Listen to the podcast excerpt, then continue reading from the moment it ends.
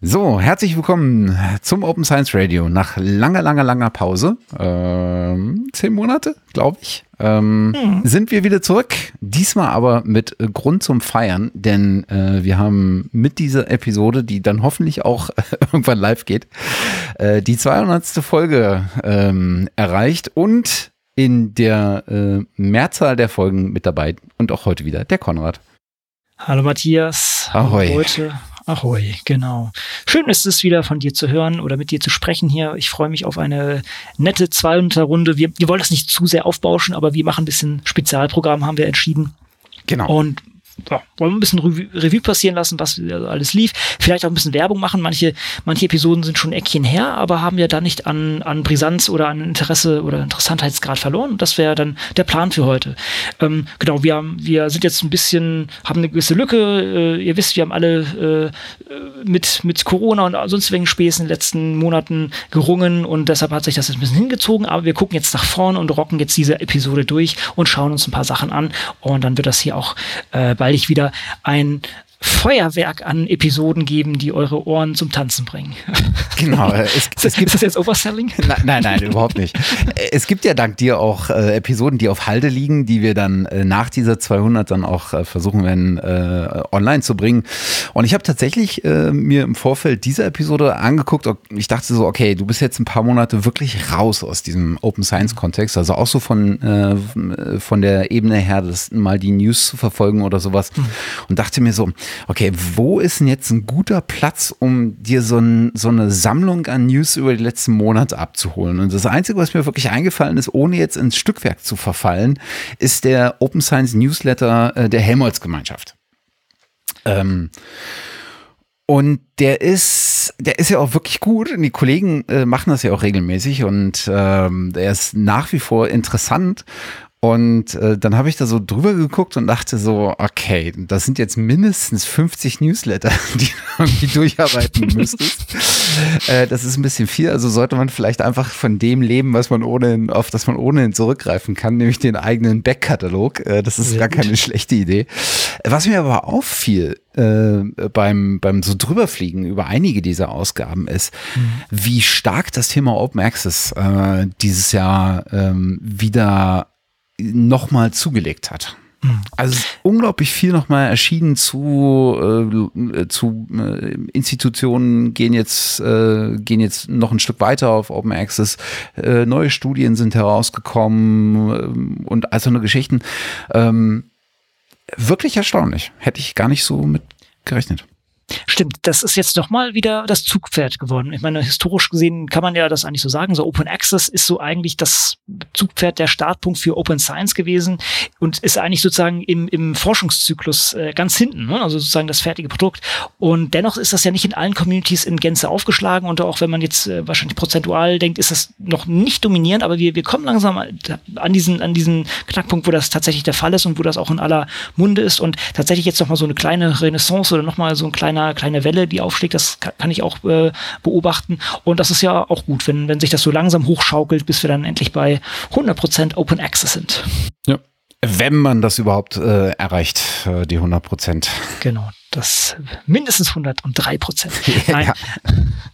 Nee, aber auf jeden Fall ist, ist, der, ist der Trend äh, absehbar und das ist ein schönes Zeichen und man sieht das auch noch an wirklich allen und Ecken, dass das aufpoppt.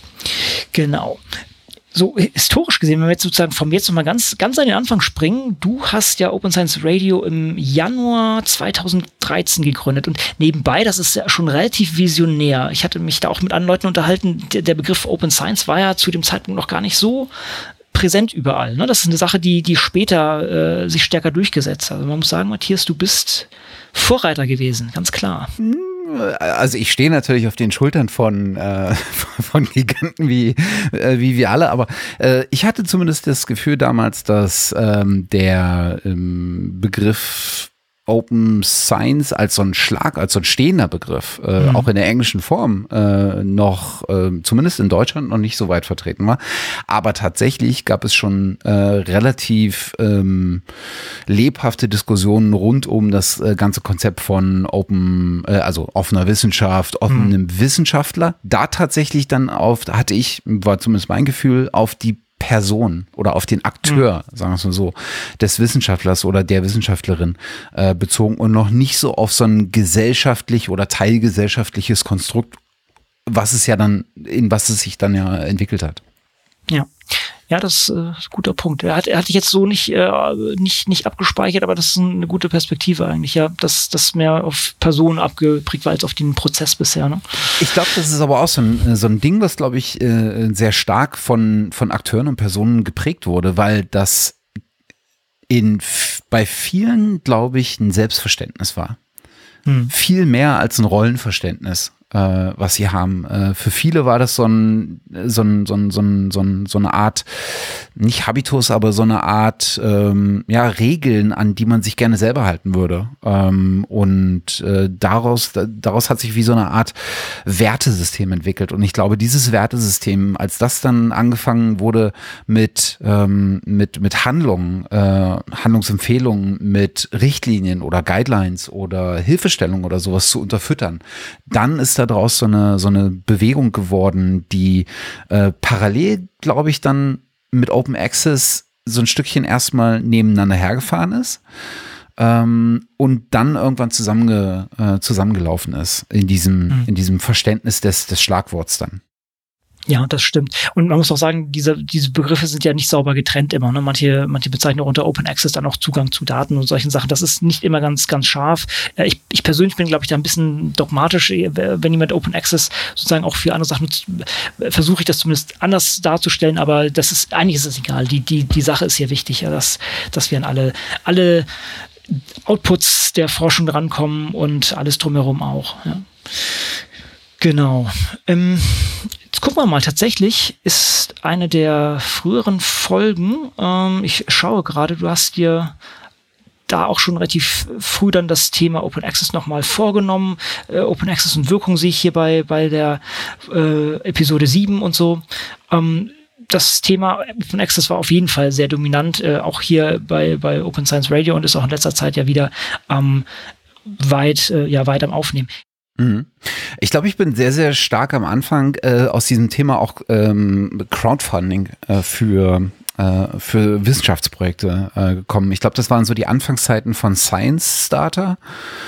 Ähm, wo das so ein bisschen äh, Wind bekommen hat. Ähm, und ähm, ich glaube, das war auch so die Zeit von ersten größeren Citizen Science Projekten. Mhm.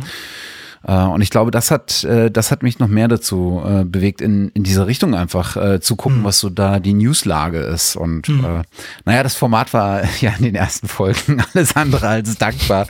Also ich glaube, da habe ich in der, in der Postproduktion äh, oder in der Aufnahme wahrscheinlich auch nicht viel weniger Zeit verbracht, als wir das jetzt mittlerweile mhm. machen mhm. mit unseren äh, ein bis drei Stunden Gesprächen, äh, weil du halt, wenn du alleine bist, irgendwie jeden Satz dreimal anfängst, weil du so gedacht hast, oh nee, so geht das nicht. Und dann brauchst du am Ende halt auch irgendwie dieselbe Zeit, um das zu schneiden. Ja. Äh, also ich weiß nicht, ob das so ein, äh, ob dieser, dieser äh, Ulysses-artige in, innere Monolog, den ich da nach außen getragen habe, so besonders zuträglich gewesen wäre für die Zukunft. Aber das hat ja zum Glück nicht lange Bestand. Genau. Ich überlege gerade. Wobei glaube, mir das gut gefallen hat, muss ich sagen. Also sonst hätte ich ja hier nicht angeheuert. Ich, ich fand das jetzt nicht ganz schlimm. Ja, naja. Vielleicht hat das deinen inneren äh, ähm, Redebedarf auch getriggert. Genau, ganz genau. Oder ich hatte Mitleid. Ja, Nein. ja. Nee, aber du hattest dir, du hattest ja auch als Gesprächspartner, ich glaube, da kam es ganz gut raus. Eigentlich, du hattest ja ähm, Stefan äh, Karsberger ja in der Episode 12 mit dazu genommen, so Open Science in Österreich, sehe ich hier gerade noch, da kann ich mich auch noch gut erinnern. Und ich glaube, das, das, ja, das war auch ein gutes Beispiel, wie, wie dieses Format dann durch ähm, mehr Personen profitieren kann oder dass dieses Format mit mehr Personen sicher noch inter äh, interessant ist. Genau, ich glaube, ich habe relativ früh angefangen äh, mit, ähm, mit Gästen dann auch das zu machen. Ich glaube, der erste war Tobias Meyer. Der hatte damals dieses, äh, dieses Projekt Recently, ja. ähm, wo du im Prinzip so eine Art äh, Aggregator hattest für äh, wissenschaftliche Paper. Und wenn ich mich recht erinnere, ich glaube, das Projekt gibt's gar nicht mehr.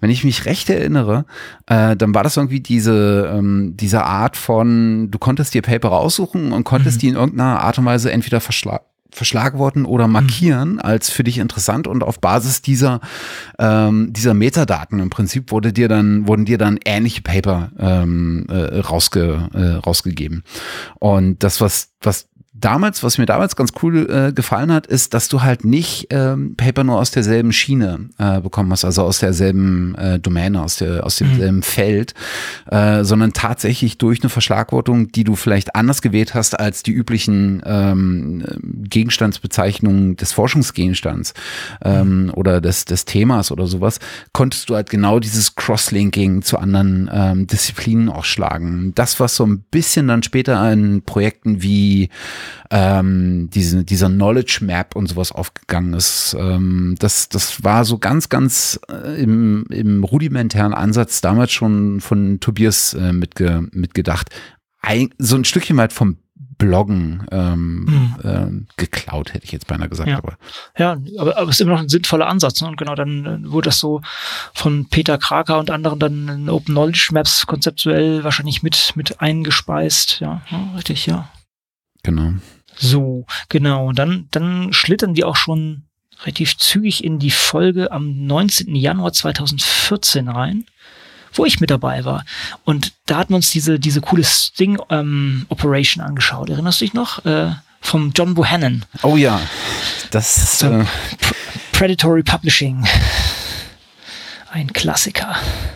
Äh, erstaunlich, wie, wie so einzelne Schlagworte hängen geblieben sind äh, über all die Jahre. Ich meine, wir reden halt äh, auch immerhin schon über ähm, acht Jahre fast. Ähm, und naja, acht Jahre gerade in diesem News-Cycle, äh, in dem man sich so befindet, sind acht Jahre halt irgendwie auch eine ganze eine halbe Ewigkeit. Ja, mehr, mehr als das, würde ich schon sagen. Äh, aber erstaunlich, dass man so mit einzelnen Begriffen äh, dann doch was anfangen kann noch. Ja. Genau. Genau. Und oh, dann hier die Folie, äh, die Folie, die, die, die Folge 14, da ein Open Access 101. Ne? Tatsächlich, da sind wir nochmal voll eingestiegen und haben das mal umrissen. Und ich glaube, das ist immer noch, oh, das ist ja klasse, da muss ich nochmal reinhören. Äh, vielleicht kann man das Leuten immer noch in die Hand drücken. Hat sich vielleicht ein bisschen was verändert, aber die Grundlagen sind weiterhin natürlich äh, ähnlich. Ah, interessant. Ist auch immer noch eine der meist ge, äh, gehörten oder zumindest äh, geladenen Folgen. Ähm, mhm. Also es gibt ja so zwei, die herausstechen ähm, mhm. und Open Access äh, 101 ist eine von denen. Und dann ist es äh, später die Folge 39, ähm, mhm. was fast in eine ähnliche Richtung geht. Äh, die digitale Werkzeugkiste für offene Wissenschaft die war auch klasse. Oh, da, da müsste man fast mal eine neue Auflage nochmal machen davon, dass man jetzt noch mal guckt, was alles äh, lief, denn das ist ja auch schon wieder ein Eckchen her. Das ist gut. Genau. Das müssen wir gleich mal hier notieren. Hier, ich springe mal dahin. Welche war das, meintest du? 39. 39. Ich glaube, da hatten wir, hatten wir da nicht eine Gästin? Hatten wir da nicht die Katrin? Nee. Da waren wir noch alleine. Okay. Mhm. Ach ja, äh, mit Katrin haben wir später eine Folge gemacht zu ähm, äh, zum Thema äh, Publishing und äh, wissenschaftliches Schreiben und sowas. Genau. Ja. Ich sehe unter der 39 ist auch noch die, die Folge mit, äh, mit Greg Wilson, der letztendlich der Software Carpentry gegründet hat. Und da hat sich seit der Zeit natürlich auch noch einiges getan. Das ist ja auch eine ziemlich coole Sache, wo, wo äh, wir, also ich bei ZB Med und, und alles drumherum auch ziemlich involviert sind. Und ähm, Greg Wilson ist sozusagen ja der, der Begründer dieser ganzen Bewegung und der hat sich mittlerweile auch bisschen rausgenommen, aber ist immer noch so bei Meetings und sowas, äh, bei größeren Veranstaltungen mit dabei und hat da muss man sagen, der hat einfach ein Gefühl für gute Lehre und das ist, das strahlt er einfach aus. Das ist äh, schon so schon eine coole Figur da drin, das muss man einfach sagen. Mhm. Das ist ja unglaublich aufgefächert. Äh, ne? Und ja. äh, du hast ja, äh, da haben sich ja, äh, also erstaunlicherweise finde ich, durch dadurch, dass es aufgefächert ist, haben, äh, ist das, glaube ich, für Leute attraktiv geworden, die aus, ähm, aus Domänen kamen, die für die Software Carpentry, glaube ich, zu weit entfernt gewesen wären. Auch wenn sie technisch schon auch, ein, schon auch eine gewisse Zuneigung hätten. Ähm, aber ich glaube, Software Carpentry wäre zu, zu speziell gewesen. Und äh, das, das, das war wirklich ein sehr, sehr cleverer Zug, der, glaube ich, nicht geplant gewesen ist, sondern der sich aus der Community einfach so entwickelt hat. Genau, also letztendlich ist zum Beispiel Library Carpentry entstanden, um einfach auch diese Menschen, wie, es heißt, Menschen in äh, informationszentrischen Berufen, um nicht BibliothekarInnen zu sagen, äh, anzugehen und damit einfach durch diese Beispiele auch besser darauf einzuwirken und, und die, das greifbarer zu machen. Das, das stimmt, das ist durch diesen Fokus oder diese ja, Zuschneidung auf die Zielgruppe natürlich zugänglicher geworden. Ja. Hm. Das stimmt. Was halt auch wieder so ein bisschen äh, der Punkt ist, den wir, den wir gerade schon mal am, am Anfang hatten, dass das tatsächlich äh, einfach ein Thema ist, was von, was aus dem Selbstverständnis von äh, Menschen äh, getrieben mhm. ist, von Anfang an getrieben war und ich glaube auch weiterhin getrieben ist und auch wenn es mittlerweile ein, äh, nicht nur ein Politikum ist seit vielen Jahren, sondern ja mittlerweile auch ein Business. Äh, ne? Also auch um Open Science ist ein Business äh, gewachsen und zwar nicht nur auf der auf der infrastrukturellen Ebene, dass Services irgendwie angeboten werden äh, als Businessmodell, sondern tatsächlich auch auf der auf der Tool-Ebene, auf der mhm. ähm, auf der Publishing-Ebene und äh, auf, auf vielen gleicher gleichermaßen. Äh, aber ich glaube, das ist der, der vereinigende Faktor ist immer noch, dass, ähm, dass das in dem Selbstverständnis äh, derjenigen äh, ruht ruht oder daraus erwächst, äh, die sich da, ähm, die sich da selbst sehen als jemand, äh, der offene Wissenschaft betreibt. Genau. Oder, oder hilft äh, dabei. Ne? Da muss sagen, auch die Bibliotheken von ihrem Grundverständnis aus sind ja eigentlich dafür gemacht, Wissen an die Menschheit zu transferieren. Und sei das jetzt irgendwie ein, ein Stück Papyrus, sei es ein Buch, sei es ein Artikel, sei es ein Stück Forschungssoftware eigentlich. Ne? Das heißt also, eigentlich ist das, ist das ja diese Grundidee, die, die dabei besteht. Und da gab es schon immer Individuen, die das auch immer vorangetrieben haben. Das Verständnis ist nicht bei jedem da, aber bei, beim Gros der Leute oder bei einigen sehr, sehr aktiven Individuen auf jeden Fall. Ja, und das hat man ja dann äh, auch im, über die Jahre hinweg äh, dann tatsächlich an den Barcamps gesehen ich glaube, ähm, 2016, ich weiß gar nicht, ob das das, äh, das war, glaube ich, das zweite dann. Ähm, das erste, was, äh, wo wir dann dabei waren, ähm, mit, also zumindest mit dem Open Science Radio, ähm, im, im April, äh, Folge 40, glaube ich ging das genau. äh, los. Ähm, und da haben wir dann tatsächlich angefangen, in den Barcamps auch ähm, einzelne Episoden mit beispielsweise Vortragenden äh, zu machen oder äh, nach, äh, nach bestimmten Sessions äh, einfach äh, so ein paar Stimmen einzuholen. Ähm, was, glaube ich, auch ganz gut äh, ankam.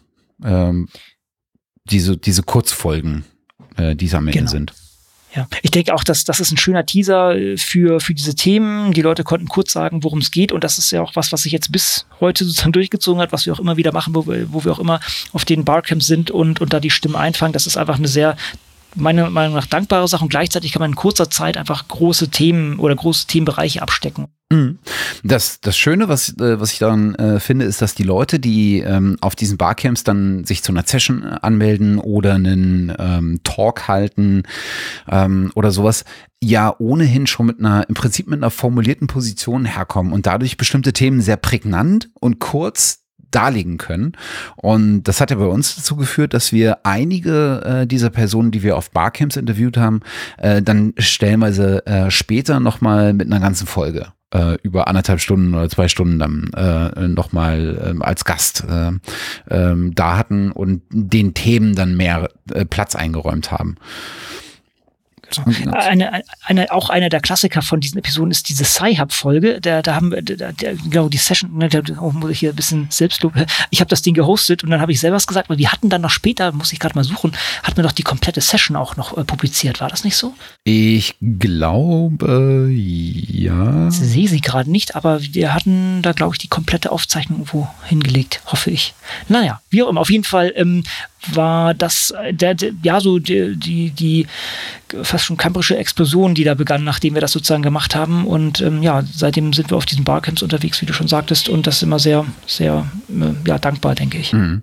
Apropos, äh, gab es eigentlich jemals irgendein äh, Urteil in diesen äh, Prozessen, die äh, Elsevier gegen äh, Sci-Hub oder LibGen angestrebt hat? Ich glaube, die wollten sozusagen verantwortlich vor Gericht ziehen, aber ich glaube, das hat nie geklappt. Ne? Von daher kann ich es gar nicht sagen. Ich, ich, ich, äh, ich wüsste da jetzt kein Update oder kein, kein, kein finales Outcome. Hört man zumindest nichts mehr ja, äh, großartig genau. von. Wo, wobei das auch so ein, äh, so ein wirklich ähm, schwieriges Thema geworden ist über die Jahre, ähm, A, up-to-date zu sein und B, ähm, eine Vielzahl der News auch wirklich mitzubekommen äh, und sie noch als News mitzubekommen, ne? weil äh, gerade dadurch, dass ich das, äh, dass sich viele Aspekte dieses Themas über so eine extrem lange Zeit auch entwickelt haben, äh, fühlten sich manche News gar nicht mehr als News an, weil du das Gefühl hattest, du redest irgendwie seit gefühlt zwei Jahren über dasselbe Thema und kommst irgendwie so immer so ein Stückchen weiter. Ähm, ja. Also äh, perfektes Beispiel. Äh, wie lange haben wir gerätselt, was am Ende die European Science äh, Open Science Cloud ist? Machen wir immer noch ein bisschen. Obwohl man immer weiter involviert ist in die ganze Sache. Das, ja, ist ja, richtig, ist richtig, genau. Vielleicht ist das, das, das neue, äh, das neue European Open Science Cloud ist vielleicht dann das äh, NFDI äh, in Zukunft, äh, was auch erstmal in die Köpfe der Menschen eindringen muss und erstmal verstanden werden muss als Konstrukt in seinen vielen Facetten. Das stimmt. Und letztendlich ist auch sozusagen wahrscheinlich der Beitrag von Deutschland zu European Science Cloud die NFTIs, also die nationale Forschungsdateninfrastruktur. Und auch da haben, haben wir schon hier ein bisschen was geplant, denn die launchen jetzt gerade, oder sind, also die erste Runde ist gelauncht, die zweite ist am Launchen. Ich, äh, Disclaimer, ich bin da auch ein bisschen involviert. Und da haben wir auch schon gesagt, da, da werden wir das mal ein bisschen beleuchten, denn es gab kürzlich ein schönes Event von den DRSE-Leuten und da war klar gesagt worden, es fehlt an Transparenz. Wenn man sozusagen nicht in, den NFTIs involviert ist, dann kann man dem gar nicht wirklich folgen. Und ich kann euch aus der Innenperspektive auch sagen, man kann auch, wenn man mit involviert ist, äh, der Sache nicht wirklich folgen.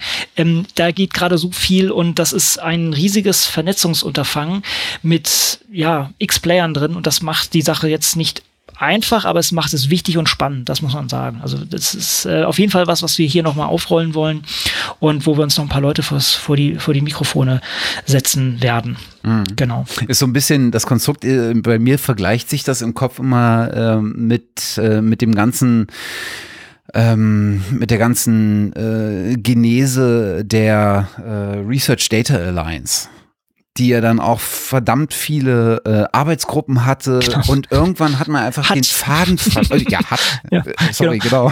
genau.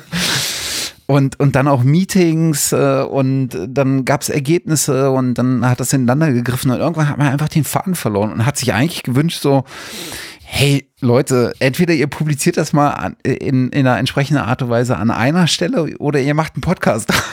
Aber es, es ist auf jeden Fall genug Material da. Äh, für, für eine ganze Serie davon. Ja. Das ist, ist wirklich sehr komplex. Ja, und so ist es auch bei NFDI, muss man auch sagen. Einfach diese vielen Konsortien, die erstmal nach innen wirken müssen, also mit verschiedensten Playern, dann untereinander sich vernetzen müssen. Dann gibt es diesen NFDI-Verein, wo dann irgendwie Sektionen gebildet werden und, und Cross-Cutting-Themen. Und da muss man das ja idealerweise noch, äh, noch, äh, noch international aufhängen. Also es ist ein, ein, ein riesen Kommunikationsblob. Aber ja, es muss gemacht werden, denn ich glaube, ansonsten ähm, kommt man nicht weiter. Und da werden auch sicher viele schöne Sachen generiert, aber es ist einfach viel Energie, die reinfließen muss. Mhm. Ja. Ich habe gerade, nebenbei, ich habe gerade noch die Folge, die komplette Barcamp Science 2.0 Sci-Hub Session gefunden. Das ist die Folge 55. Also wer das nochmal in Gänze diese, diese Session hören möchte, das war ein interessantes Gespräch meiner Meinung nach. Ja, genau.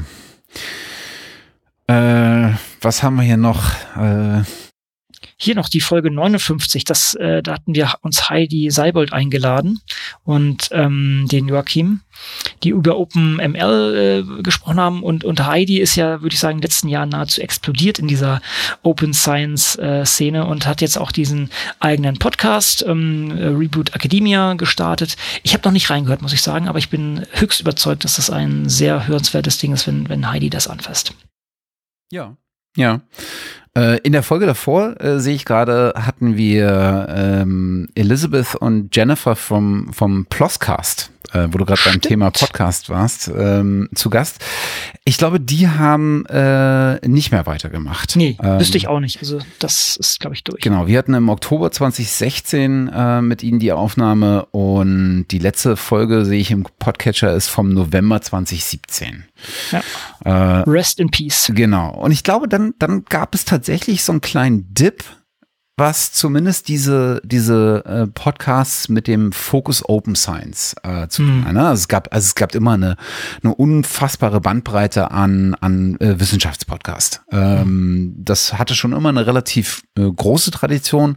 Äh, Gerade auch aus dem angelsächsischen Raum war das ja immer schon ähm, so, ein, so ein Stückchen weit auch mit dem Augenzwinkern ähm, mhm. versehen. Ne? The Naked Scientists äh, fällt mir da ein. Ist es? The Naked mhm, Scientist? Genau. Ich glaube ja. Ja, ich glaube auch. Ich ne? Oder, weiß, was meinst du? Äh, ich, mir fällt gerade der Name nicht ein, aber irgendwas mit Fisch gab es noch. Äh, ähm, und da gab es eine ganze Reihe, äh, die so, so zwei bis drei Moderatoren und dann halt in so einer Art Schlagabtausch und ähm, dann natürlich auch aus ernsthaften äh, Schiene und in Deutschland äh, hat ja auch das, äh, hat ja auch methodisch inkorrekt schon eine sehr, sehr, sehr lange Historie, ähm, die also auch äh, das Thema äh, Wissenschaft schon, äh, schon immer mit, mit dem Podcast begleitet haben. Aber so ein, dieses mit dem Fokus Open, äh, da war dann so ein kleines, so eine kleine Pause. Äh, da gab es dann nicht mehr so besonders viel. Ähm, und mittlerweile gibt es tatsächlich eine ganze, äh, eine ganze Reihe wieder. Ähm, genau. Und im, es werden immer mehr vor allen Dingen. Äh, und ich glaube, mittlerweile kann man auch dieses, diese strikte Trennung in, ich mache jetzt halt was zu Open Science oder ich mache halt was zu Wissenschaft auch nicht mehr so mhm. richtig in dieser Podcast-Welt trennen. Äh, das hat auch so einen schleichenden äh, Übergang gefunden was ja gut ist. Wir wollen ja Total. eigentlich das Open streichen und wir wollen ja eigentlich nur Wissenschaft machen. Wir, wir machen das ja nur, weil es nötig ist. Ja. Auf jeden Fall. Ja.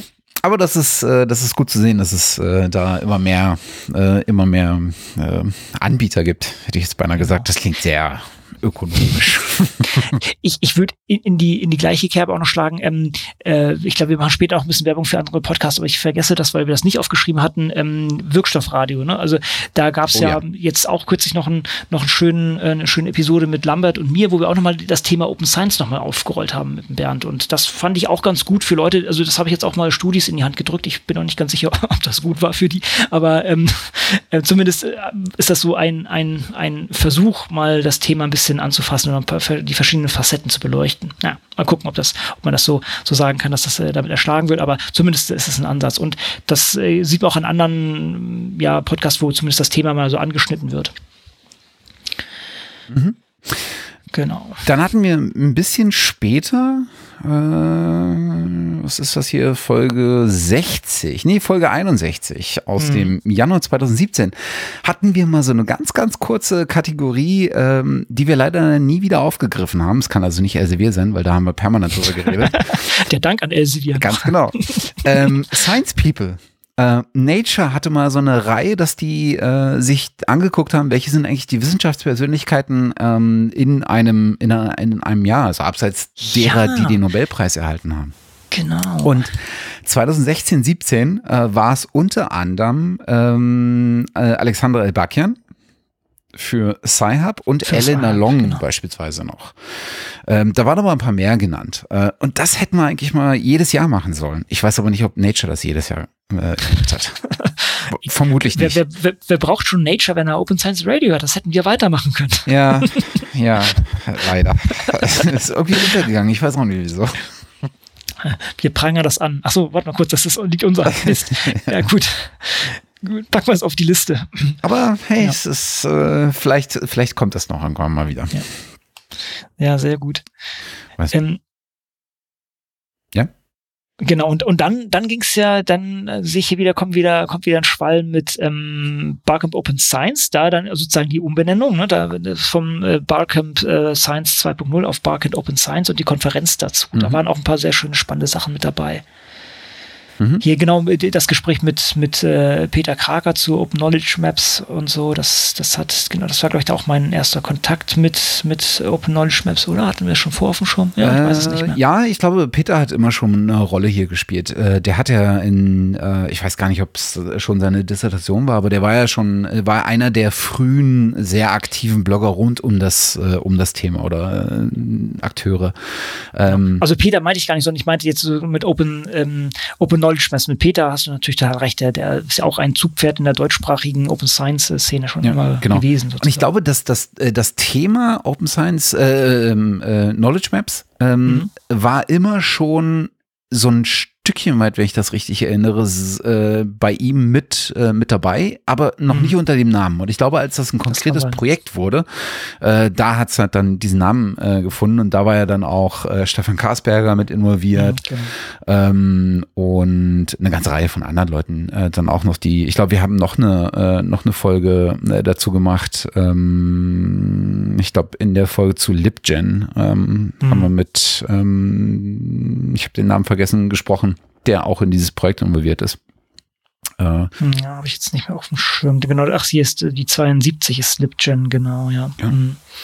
Ansonsten auch nochmal ein schönes Metathema, ähm, Gender Bias at OC Bar. Ne? Das heißt, muss man leider sagen, das äh, steht auch hier, hier nochmal so in der Überschrift, warum haben nur zwei Frauen Sessions proposed äh, und zehn Männer sozusagen. Also wir sehen hier einen klaren Gender Gap zwischen oder Gender Bias bei den, bei den Beteiligungen im Barcamp. Und ich glaube, das wurde dann auch ein bisschen adressiert, dass da auch ein bisschen drauf eingegangen wurde, dass man da noch ein bisschen mehr brieft und solche Sachen.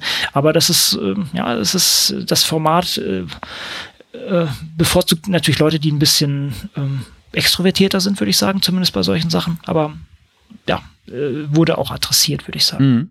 Ich glaube, wir haben in den Folgen gar nicht so einen schlechten, so ein schlechtes Verhältnis. Es kann natürlich immer besser sein. Äh, und ich glaube, man wird auch nicht aufhören, danach zu streben, das noch deutlich nach ähm, äh, zu einer Seite ähm, zu verschieben und zwar zur nicht männlichen Seite.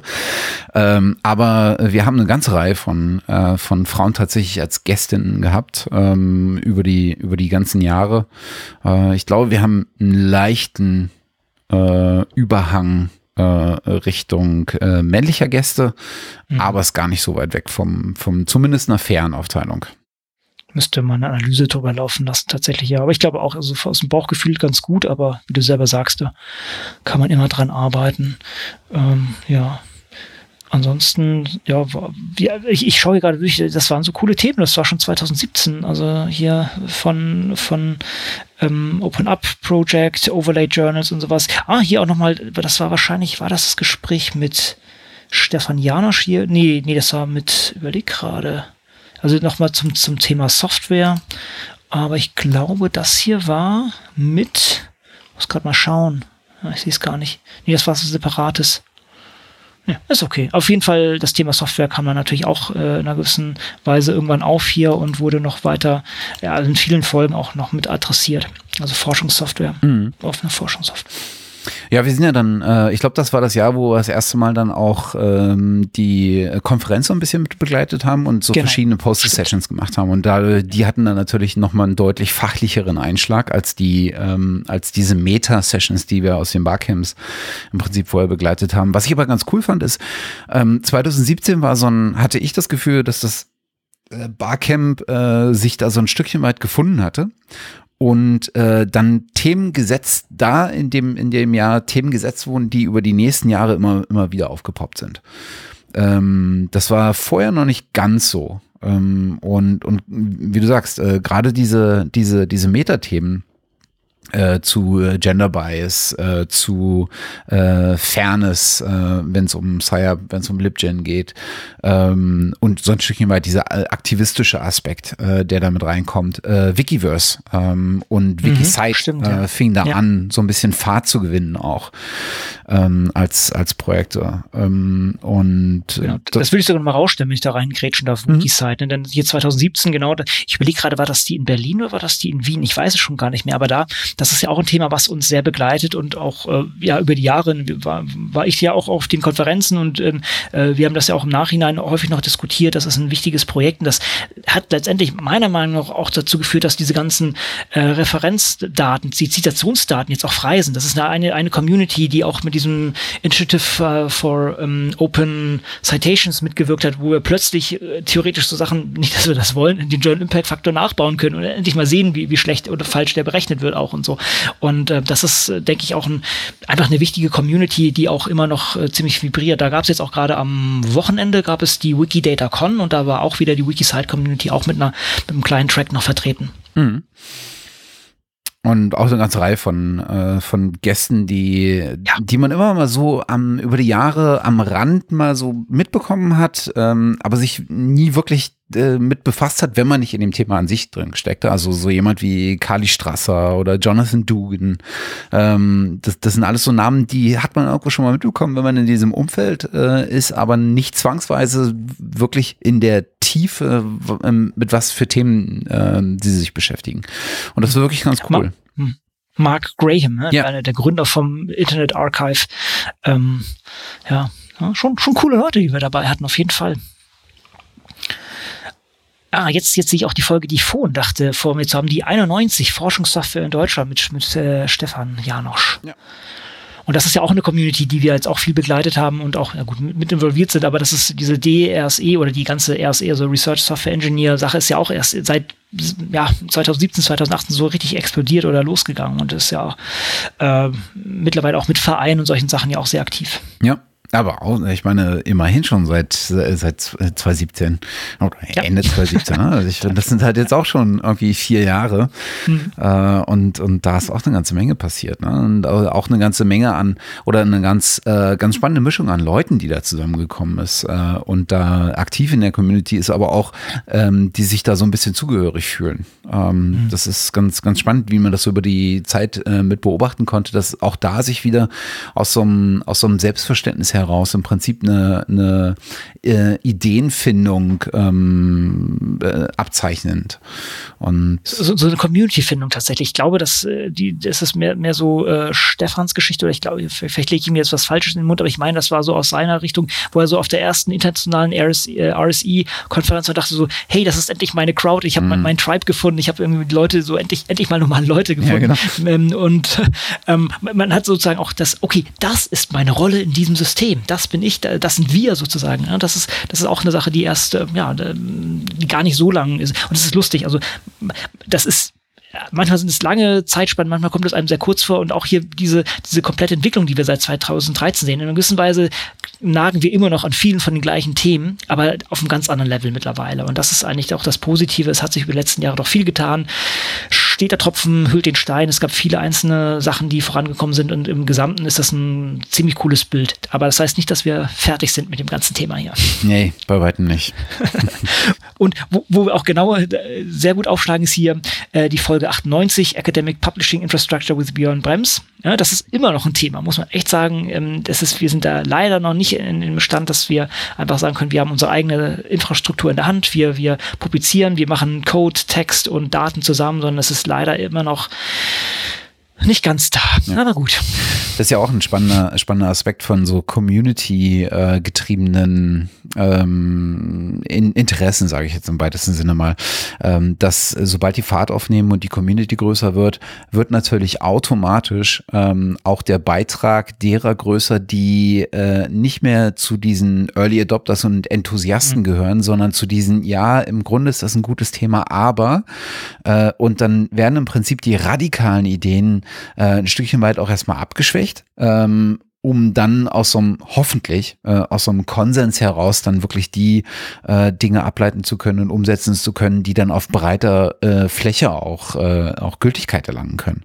Ähm, ne, in so einem, in, in, auch in so einem Konsens der verschiedenen Systeme, die äh, bei sowas und gerade in, der Wissenschaft auch mit, äh, mitreden müssen, äh, von Förderern, äh, also Forschungsförderern, äh, von denjenigen, die in diesem System arbeiten, äh, von denjenigen, die aus diesem System äh, partizipieren wollen und da, damit natürlich auch ein gewisses ähm, Recht oder in, zumindest Interesse mitbringen, ähm, zu sehen und äh, vielleicht sogar ähm, zu, ein Stückchen mit zu beeinflussen, was, äh, was da eigentlich läuft.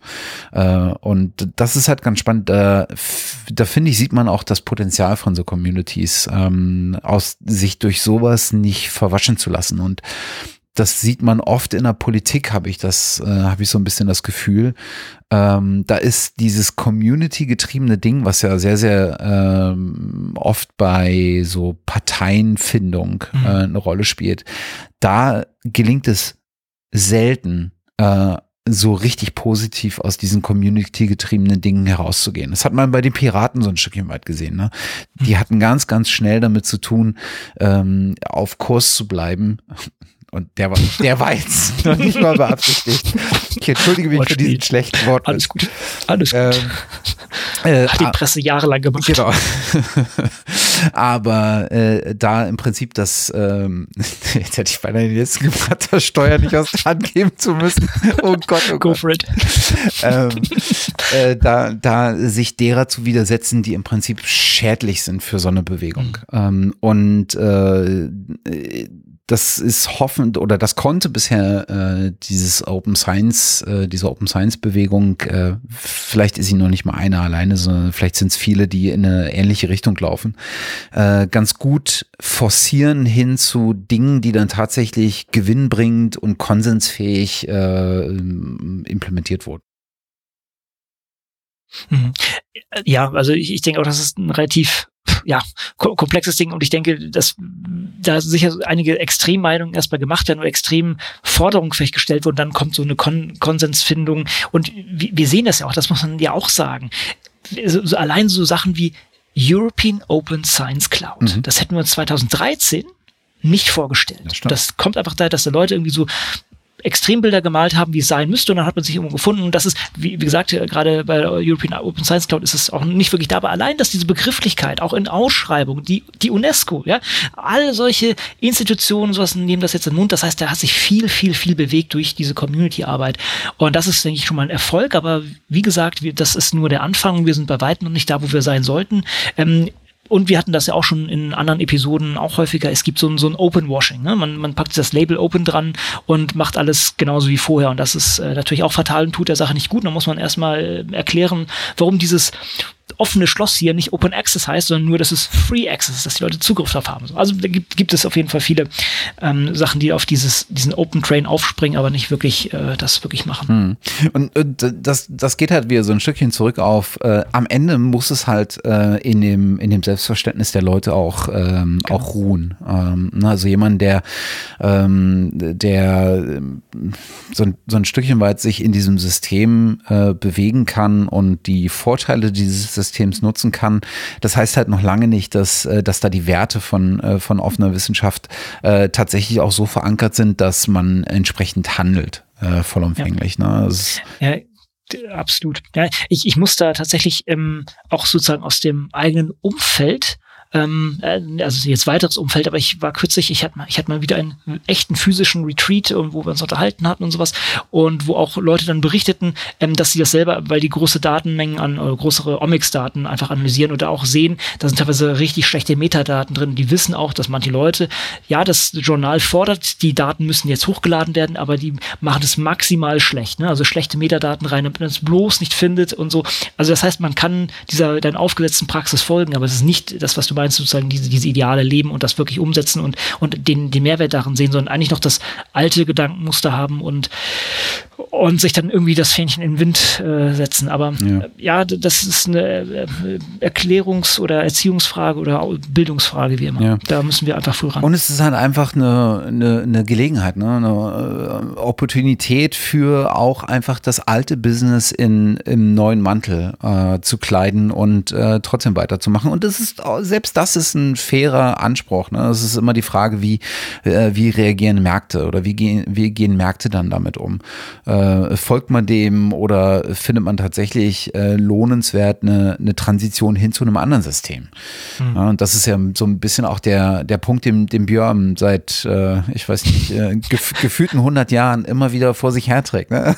Das ist so einer, der, der von Anfang an radikale Gedanken geäußert hat und man mhm. kommt alle fünf Jahre wieder zurück und denkt so, eigentlich hat er ganz am Anfang recht gehabt mit dem, was er gesagt hat.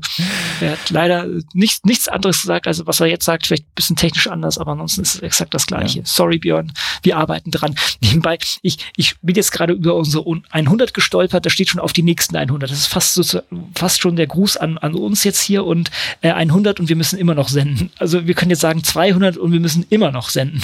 Ja. Das heißt, hat sich nicht viel, ja, es hat sich was verändert, muss man ganz klar sagen. Aber wir sind hier bei weitem noch nicht am Ende. Das stimmt. Und es sind, äh, es sind tatsächlich relativ äh, gleiche Zeiträume. Ne? Also es sind mhm. vier, vier bis fünf Jahre äh, für die ersten 100 und vier bis fünf Jahre für die zweiten 100. Können wir schon mal bis zur Rente hoch extrapolieren. Ach, herrje. ja. Vielleicht haben wir dann Zugänge für die Open Science Cloud. Uh, das wäre gut, das wäre klasse. Mir fällt gerade auf, ähm, hier, dass die das, das ist ja, das ist ja lustig, wenn man die eigenen Easter Eggs hier stolpert. Open Science ähm, Folge, Open Science Radio Folge one, äh, 101 ist Open Science 101. Haben wir das extra so Das gelegt? haben wir extra so gelegt, ja. Ach, man, wir, Klopf auf Schulter, alter Ego, ähm, sozusagen. Ist es ja lustig, er hat nicht mehr auf dem Schirm tatsächlich habe ich diese Folge gänzlich vergessen. Da muss ich mal reinhören. Die, die kann ich vielleicht auch nochmal Leuten in die Hand drücken. Das ist ja gut. Toll, was wir alles gemacht haben, Matthias. Die hat, glaube ich, am ehesten gelitten.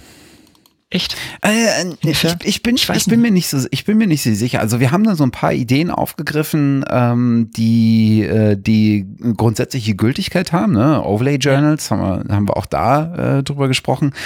Ähm, ich glaube, das ist ein Kind seiner Zeit gewesen. Okay. Ähm, ein historisches Dokument sozusagen, dann bezeichnen wir es so. Aber dann, ja, ja, ja, so ein Stückchen weiter. Ja. Ah, okay, ich, ich werde mal reinhören. Ich habe es tatsächlich nicht mehr ausreichend im Hinterkopf, aber ist ja auch schön. Heißt, da muss man bald mal wieder eine neue Runde drehen hier. Das, das würde sich auf jeden Fall lohnen. Ich glaube, da würde heute, äh, das würde heute aber den Rahmen sprengen. Oh, das Challenge Accept. genau. Unsere acht Stunden Episoden dann. Ich weiß nicht, ähm, ob du ähm, alles gesagt von, von Zeit Online hörst. Ist Zeit Online auf jeden Fall von der Zeit? Nee. hast keine Zeit dazu, ne? Aber das sind auch teilweise so Folgen mit Rezo, die dann irgendwie acht Stunden gehen oder sowas und plus oder so. Das ist äh, schon, wow. schon. Aber es ist cool. Man, man, man geht da schon sehr auf die Persönlichkeit ein. Anyway. Also mal gucken, die acht Stunden haben wir bisher noch nicht geknackt. Das kann man vielleicht mit so einem Thema mal angehen. Machen wir so ein Wochenende durch. Ja. Naja, nee, wir haben leider äh, auch noch andere Verpflichtungen, von daher eher nicht. Aber vielleicht kann man das ja noch mal runterbrechen. Ansonsten, wie gesagt, die Folge ähm, von, vom ähm, Wirkstoffradio mit, mit Bernd, äh, was Bernd letztendlich mit Lambert, Heller und mir gemacht hat, fand ich eigentlich ganz gelungen. Ist vielleicht dann auch irgendwann mal ein Kind seiner Zeit, aber das ist, denke ich, jetzt ganz aktuell. Das kann man Leuten in die Hand drücken, würde ich sagen. Ich glaube, der Unterschied zwischen der Folge, die wir damals gemacht haben, 2018, und einer Folge, die du heute machen würdest, liegt vor allen Dingen darin, dass wir damals das sehr stark entlang von ähm, Anbietern gemacht haben die halt damals verbreitet waren und gerade en vogue waren. Authoria, äh, Overleaf ähm, äh, für, für Manuscript Writing äh, mhm. oder ein kollaboratives Schreiben von, von Papern.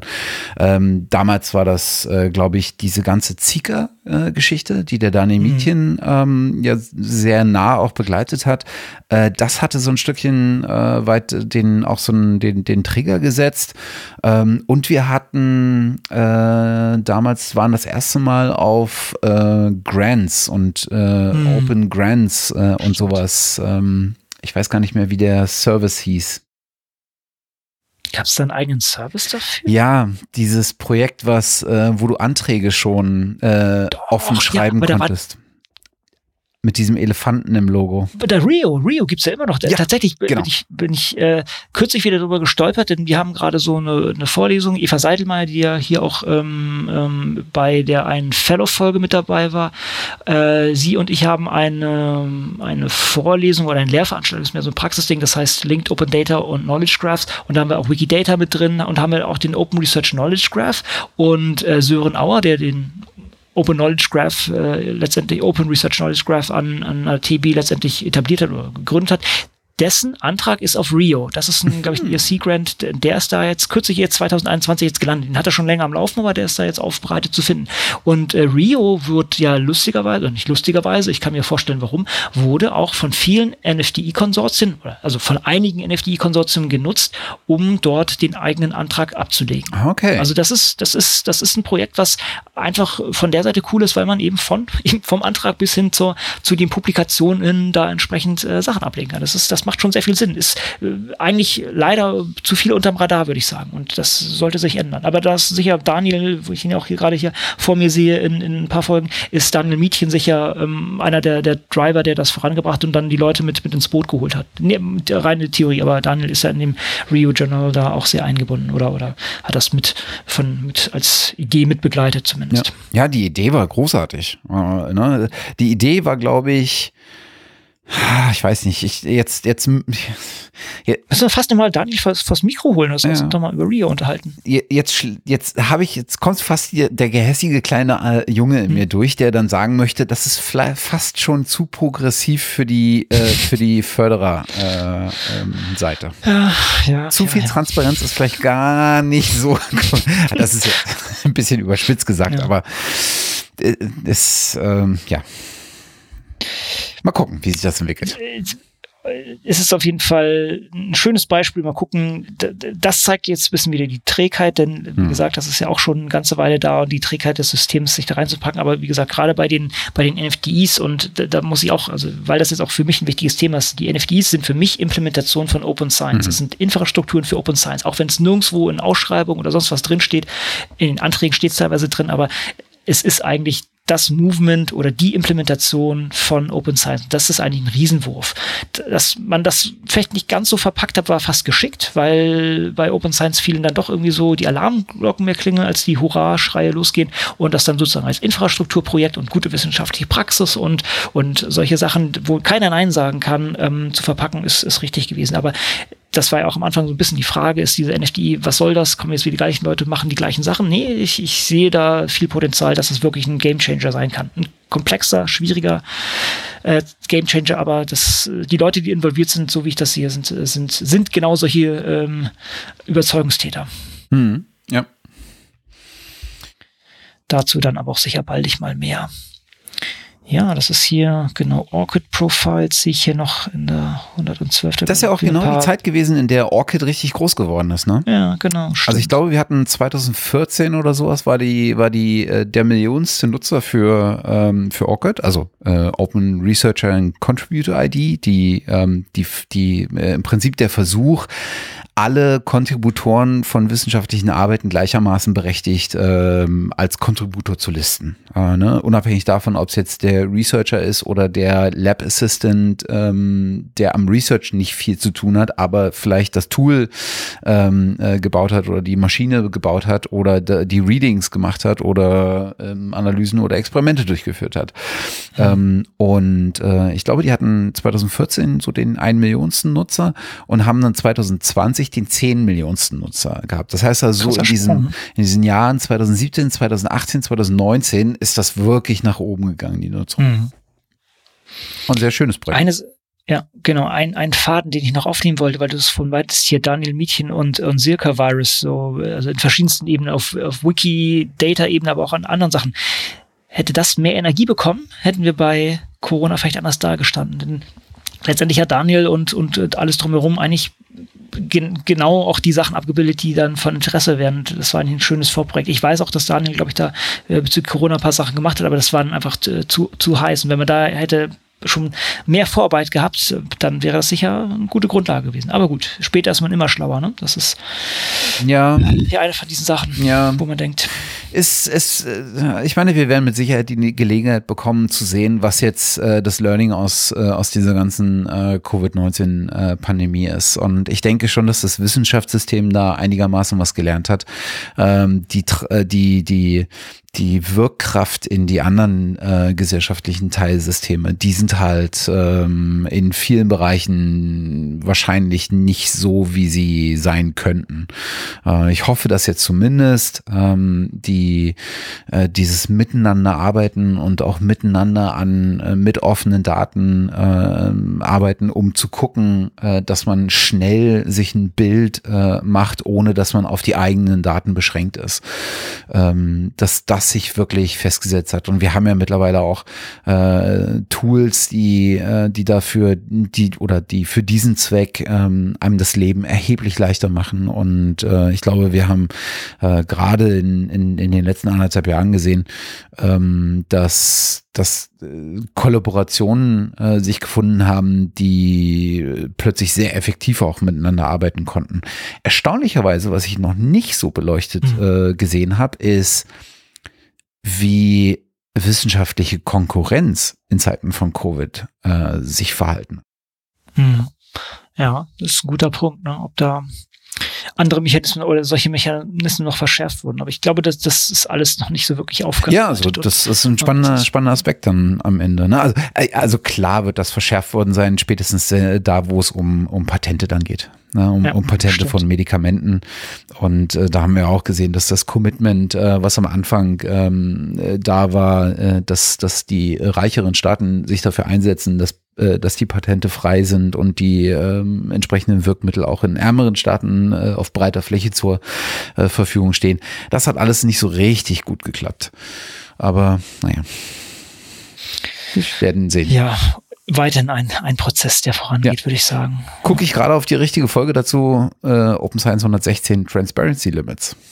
Tja, Ja? Oder 115 Genau. The Good and the Bad of Doing Science Openly. Sehr gut. Passt. Auch wieder. Barcamp-Folgen, ähm, die allein am Titel schon so ein bisschen äh, versprechen, dass, dass da zumindest so ein, so ein bisschen Sticheln mit dabei sein könnte. ist ja auch nötig, um genau Total. das voranzutreiben, um die Lücken zu füllen. Und ja, also, es, es gibt ja auch nicht mehr nur Schwarz-Weiß-Malerei, das sind auch Graustufen und das geht auch nicht überall. Und äh, ja, man kann nicht immer alles komplett offen machen, sei es aus Privatsphäregründen oder anderen Gründen. Das ist ja in Ordnung. Und ich würde auch sagen, der Aufwand ist natürlich auch nicht zu unterschätzen, muss man auch sagen. Aber wir müssen, wir müssen dran arbeiten, denn und wir müssen auch die Diskussion aufrechterhalten. Das ist vielleicht auch noch ein wichtiger Punkt. Genau. Ich überlege gerade, wann hatten wir die ersten Fellow-Programm-Interviews? Waren das die hier 2018, Sie hier gerade reinflattern? War das oder Äh, ja, schon welche? ne? das passt. Äh, April zum Beispiel. Ja, äh, Katja genau. Mayer und Per Mehrholz. Ja, genau. Äh, Herrholz. ja, Holz, ja. Äh, ich weiß gar nicht, ob wir vorher noch eine hatten. Ich weiß, dass wir vorher mit äh, Sarah ähm, äh, zu dem Projekt äh, selber ähm, eine Folge gemacht haben. Ich weiß gar nicht. Das war aber schon ein ganzes Stückchen vorher, ja, genau. wenn mich das nicht täuscht. Äh, doch, wir hatten äh, Kerstin Göpfrich, äh, Ring ja, zu- Scientist. Ring Scientist, ganz genau. Da gibt es ja lustigerweise auch verschiedene Sachen mittlerweile. Ring a Scientist, äh, was gab es noch irgendwie, ja, wie auch immer gab es andere Sachen, aber das Konzept ist, äh, denke ich, weiterhin gefragt und ähm, ich hoffe auch durch Corona fast noch ein bisschen vorangetrieben, dass man, weil, jetzt auch einfach mehr Lehrer mal gezwungen sind, sich mit, mit Videocall-Systemen auseinanderzusetzen, dann ist es vielleicht, wenn man das beherrscht, äh, vielleicht gar nicht mehr so der Sprung zu sagen, hey, jetzt lade ich mir mal eine ForscherInnen hier ein oder einen Forscher, um hier entsprechend loszulegen. Also, ja, Ja. ja. Und damals hatten wir schon gesehen, das war nämlich auch die Folge mit äh, Maximilian Heimstedt, äh, Mhm. der ja dann, wenn ich mich recht entsinne, später selber auch Mentor geworden ist. Mhm. Genau. Ja, das ist ja auch ein gutes Prozedere, da sozusagen dann den Nachwuchs anzuziehen und dann die Rollen zu switchen. Genau. Aber das hatte dann äh, auf jeden Fall auch Fahrt aufgenommen und da hatten wir einige zu, äh, zu Gast und äh, erstaunlicherweise ähm, auch von den meisten sieht und hört man in aller Regelmäßigkeit, würde ich sagen. Das ist ganz, ganz, ganz spannend. Ja, dann noch eine, ja, traurig behaftet, würde ich sagen, hier die 126 Dinosaur Scholarly Publishing und Open Science Education with John Tennant, der dann ja gestorben ist, der eigentlich auch eine so, ja, eine, eine, eine schillernde Figur war, die ganz viel vorangetrieben hat in, in der Community und dann beim Motorradunfall ähm, gestorben ist in, auf Bali, glaube ich. Ne? Ja. Genau, genau. Ich weiß gar nicht, was aus dem Projekt geworden ist. Das war ja auch so ein, zwar von ihm sehr stark vorangetriebenes Projekt, also äh, das Open Science MOOC. Ähm, ähm, aber durchaus auch mit, mit vielen anderen, so als so ein Community-Projekt entstanden, glaube ich, auch so ein bisschen befeuert durch diesen äh, Mozilla Science Sprint, den wir äh, 2017 mitgemacht haben. Genau, mit Andreas, glaube ich. Ne? Ja. Genau. Und äh, die, da hat sich äh, einfach eine Gruppe von Menschen gefunden, die das dann äh, wirklich äh, weiter vorangetrieben äh, haben und vor allen Dingen auch versucht haben zu professionalisieren ähm, mit entsprechenden Templates für die Aufbereitung von Themen, äh, mit der Themenfindung äh, zu versuchen, äh, kollaborativ zu erarbeiten, was sind eigentlich die Meilensteine, die wir in diesen Themen auch äh, setzen müssen und äh, wie kann man, kann man sowas behandeln. Und ich glaube, die ersten Kurse sind dann auch entstanden, zwei oder drei, wenn ich mich nicht recht entsinne. Ähm, weiß gar nicht, was daraus geworden ist. Könnte man ähm, zumindest auch mal. Ich glaube nicht, dass das noch wahnsinnig breit läuft. Aber ich kann mich täuschen, weiß nicht. Ähm, ich sehe hier ein paar Folgen später Chris Erdman und ich meine, ich hatte mich mal mit Chris Erdman genau über Open Science MOOC unterhalten und ich glaube, das läuft noch. Also da sind schon noch ein paar Sachen. Okay. Aber ich, ich habe jetzt auch tatsächlich, das ist auch schon wieder ein Jahr her oder sowas, würde ich sagen. Aber das ist, ist ja, äh, kurz gesagt, ich kann es nicht genau sagen, aber das sieht nicht, nicht ganz kaputt aus, aber ich kann jetzt noch keine Aktivität gerade in letzter Zeit berichten. Ah, das waren äh, die Folgen rund um die Carpentries, ne? Mhm, genau. Äh, vorher mit, Tracy. Thiel. ja. Genau. Und Malvika und, und Fortis, genau. Und dann später mit Chris Erdman noch, genau. Ja. das ist, ist, also wie gesagt, auch aus meinen eigenen Aktivitäten ist das ein ganz, ganz wichtiges Feld und wir betreiben das da bei ZBMed auch ziemlich viel. Mittlerweile meine Kollegin Rabea Müller ist ja auch ähm, Coordinator, also Regional Coordinator für die Dachregion geworden. Das heißt, wir sind da auch äh, verschiedentlich eingebunden. Wir machen da ganz viele Trainings und sowas. Das ma macht auch Spaß. Es, es muss sagen, auch irgendwann ziemlich anstrengend, diese ganzen Workshops, aber es macht eigentlich auch Spaß und ähm, ja, muss man auch immer wieder hinterfragen, wie kann man es besser machen und so. Und äh, das ist einfach ein Prozess, der da stattfindet. Naja. Was, ähm, was ja auch eine der, eine der meistgehörten Folgen, ich glaube, zweite, zweiter oder dritter Platz, äh, mhm. wenn ich mich nicht täusche, äh, die Folge rund um ZB Med. Ja, ja, genau. Äh, Tradition, ja. Genau. genau. Du bist da seit 2018, ne? Genau, ich bin seit Mai 2018 bin ich da, ganz genau. Ja.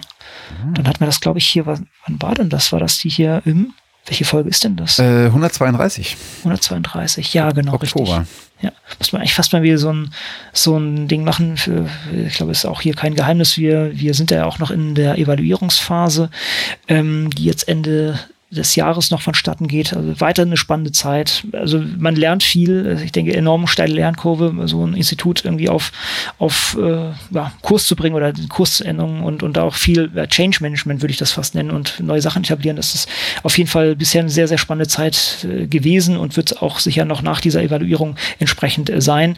Und da kann ich auch sicher gerne mal ein Update geben, wenn, wenn sich hier das alles mal ein bisschen beruhigt hat und durch NFDI, also durch NFT for Microrouter, was, was ich ja auch als äh, einer der beiden Sprechenden äh, da vertrete, was jetzt auch gerade im Oktober angefangen hat, auch viel Energie schluckt. Da gehe ich sicher auch gerne nochmal drauf ein und diese NFTs wollen wir sowieso nochmal beleuchten. Ähm, bald, wenn Energie wieder da ist. Ich melde mich dann 2030 wieder. nein. nein, nein, nein, auf jeden Fall vorher. Ja, dann haben wir wieder noch eine schöne schöne Folgen von Wikisite 2018. Ich überlege gerade, das war die in, in Berkeley, genau. Ja, ja, ich erinnere mhm. mich. Das war auch cool. Das genau. war, ah, das war schön.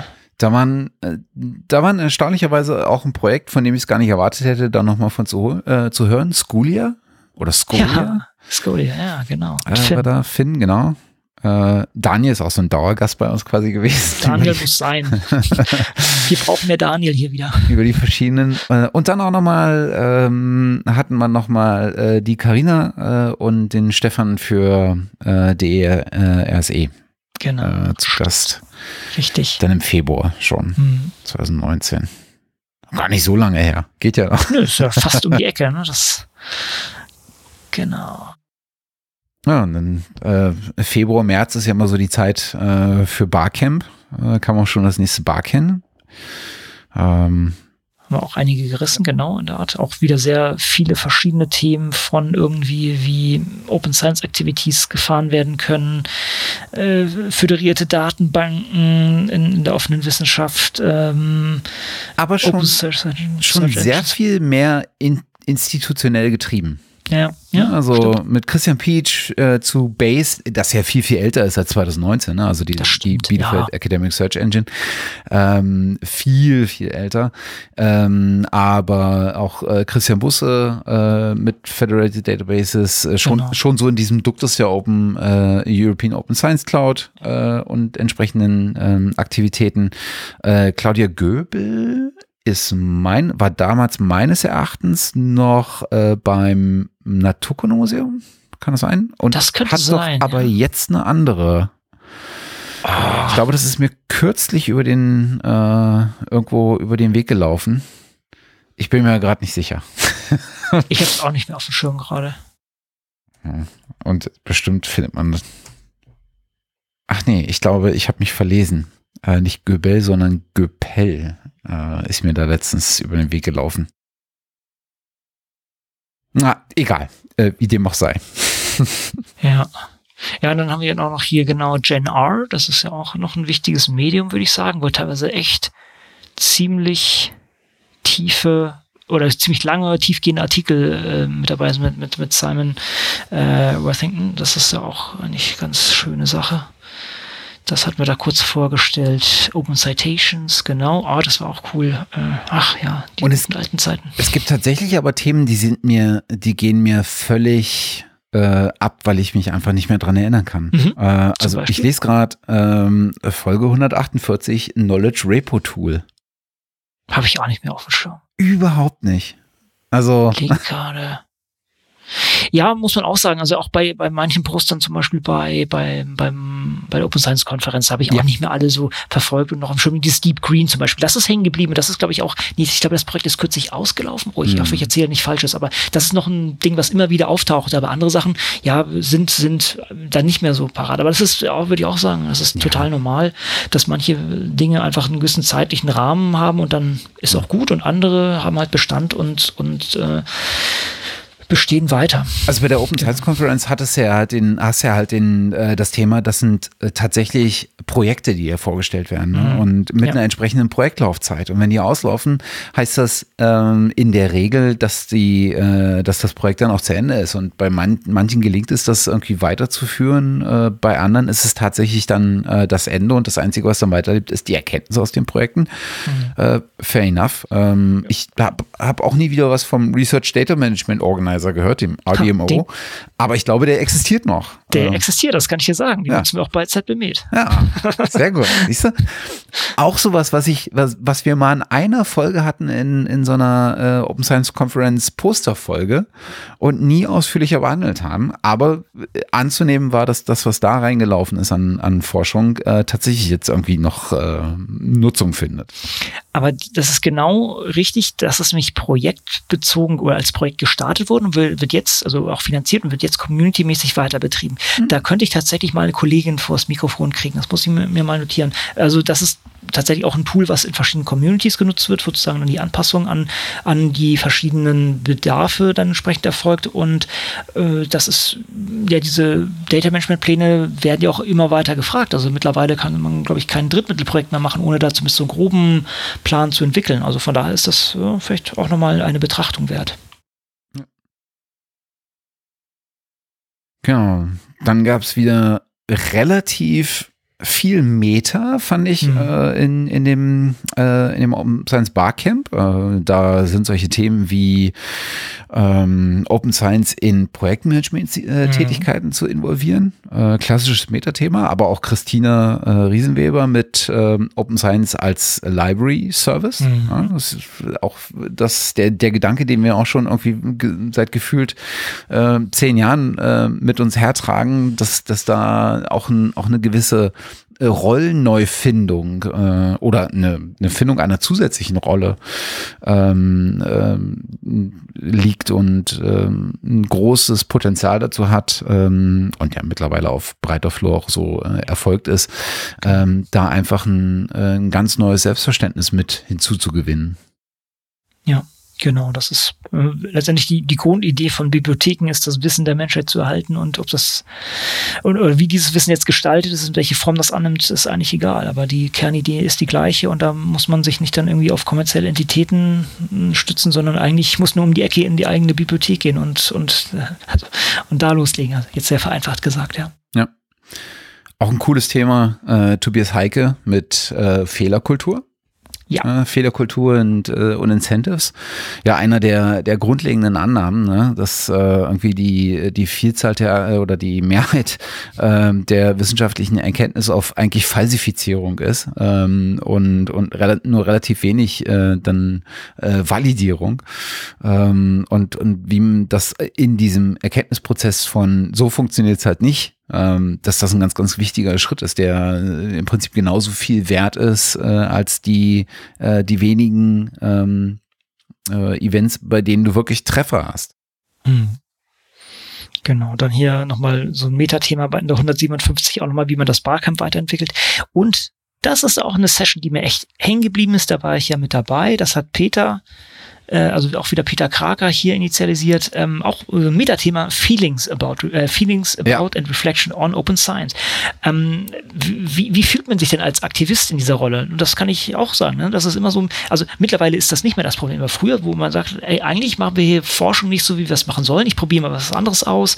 Ähm, wie fühlt sich denn das an in diesem, in diesem, in diesem Spagat? Und ich kann das auch sagen. Also ich habe auch, als ich meinen ersten Preprint gemacht habe, das war, glaube ich, 2014, das war eine Diskussion mit meinen Vorgesetzten. Ne? Und die finden das mittlerweile auch gut und alle solche Sachen packen alles rein. Aber das, das sind Abwägungen, die man macht. Will ich jetzt hier also jetzt ganz radikal, in der Schärfe habe ich das sicher nicht gemacht, aber will ich hier meine Karriere aufs Spiel setzen oder will ich hier meine, meine Ideale ausleben? Ne? Also, wie, gesagt, total überzogen, aber das ist ein Spannungsfeld, in dem man sich bewegt hat und was da natürlich auch irgendwie Personal, personell ausstrahlt und man hat ja auch irgendwie dann irgendwie Abhängigkeiten, Familie und all solche Sachen, die auch mit drin hängen. Das, das fand ich da sehr gut äh, diskutiert in, in, diesem, in dieser Session. Da kann ich mich noch sehr gut dran erinnern. Mhm.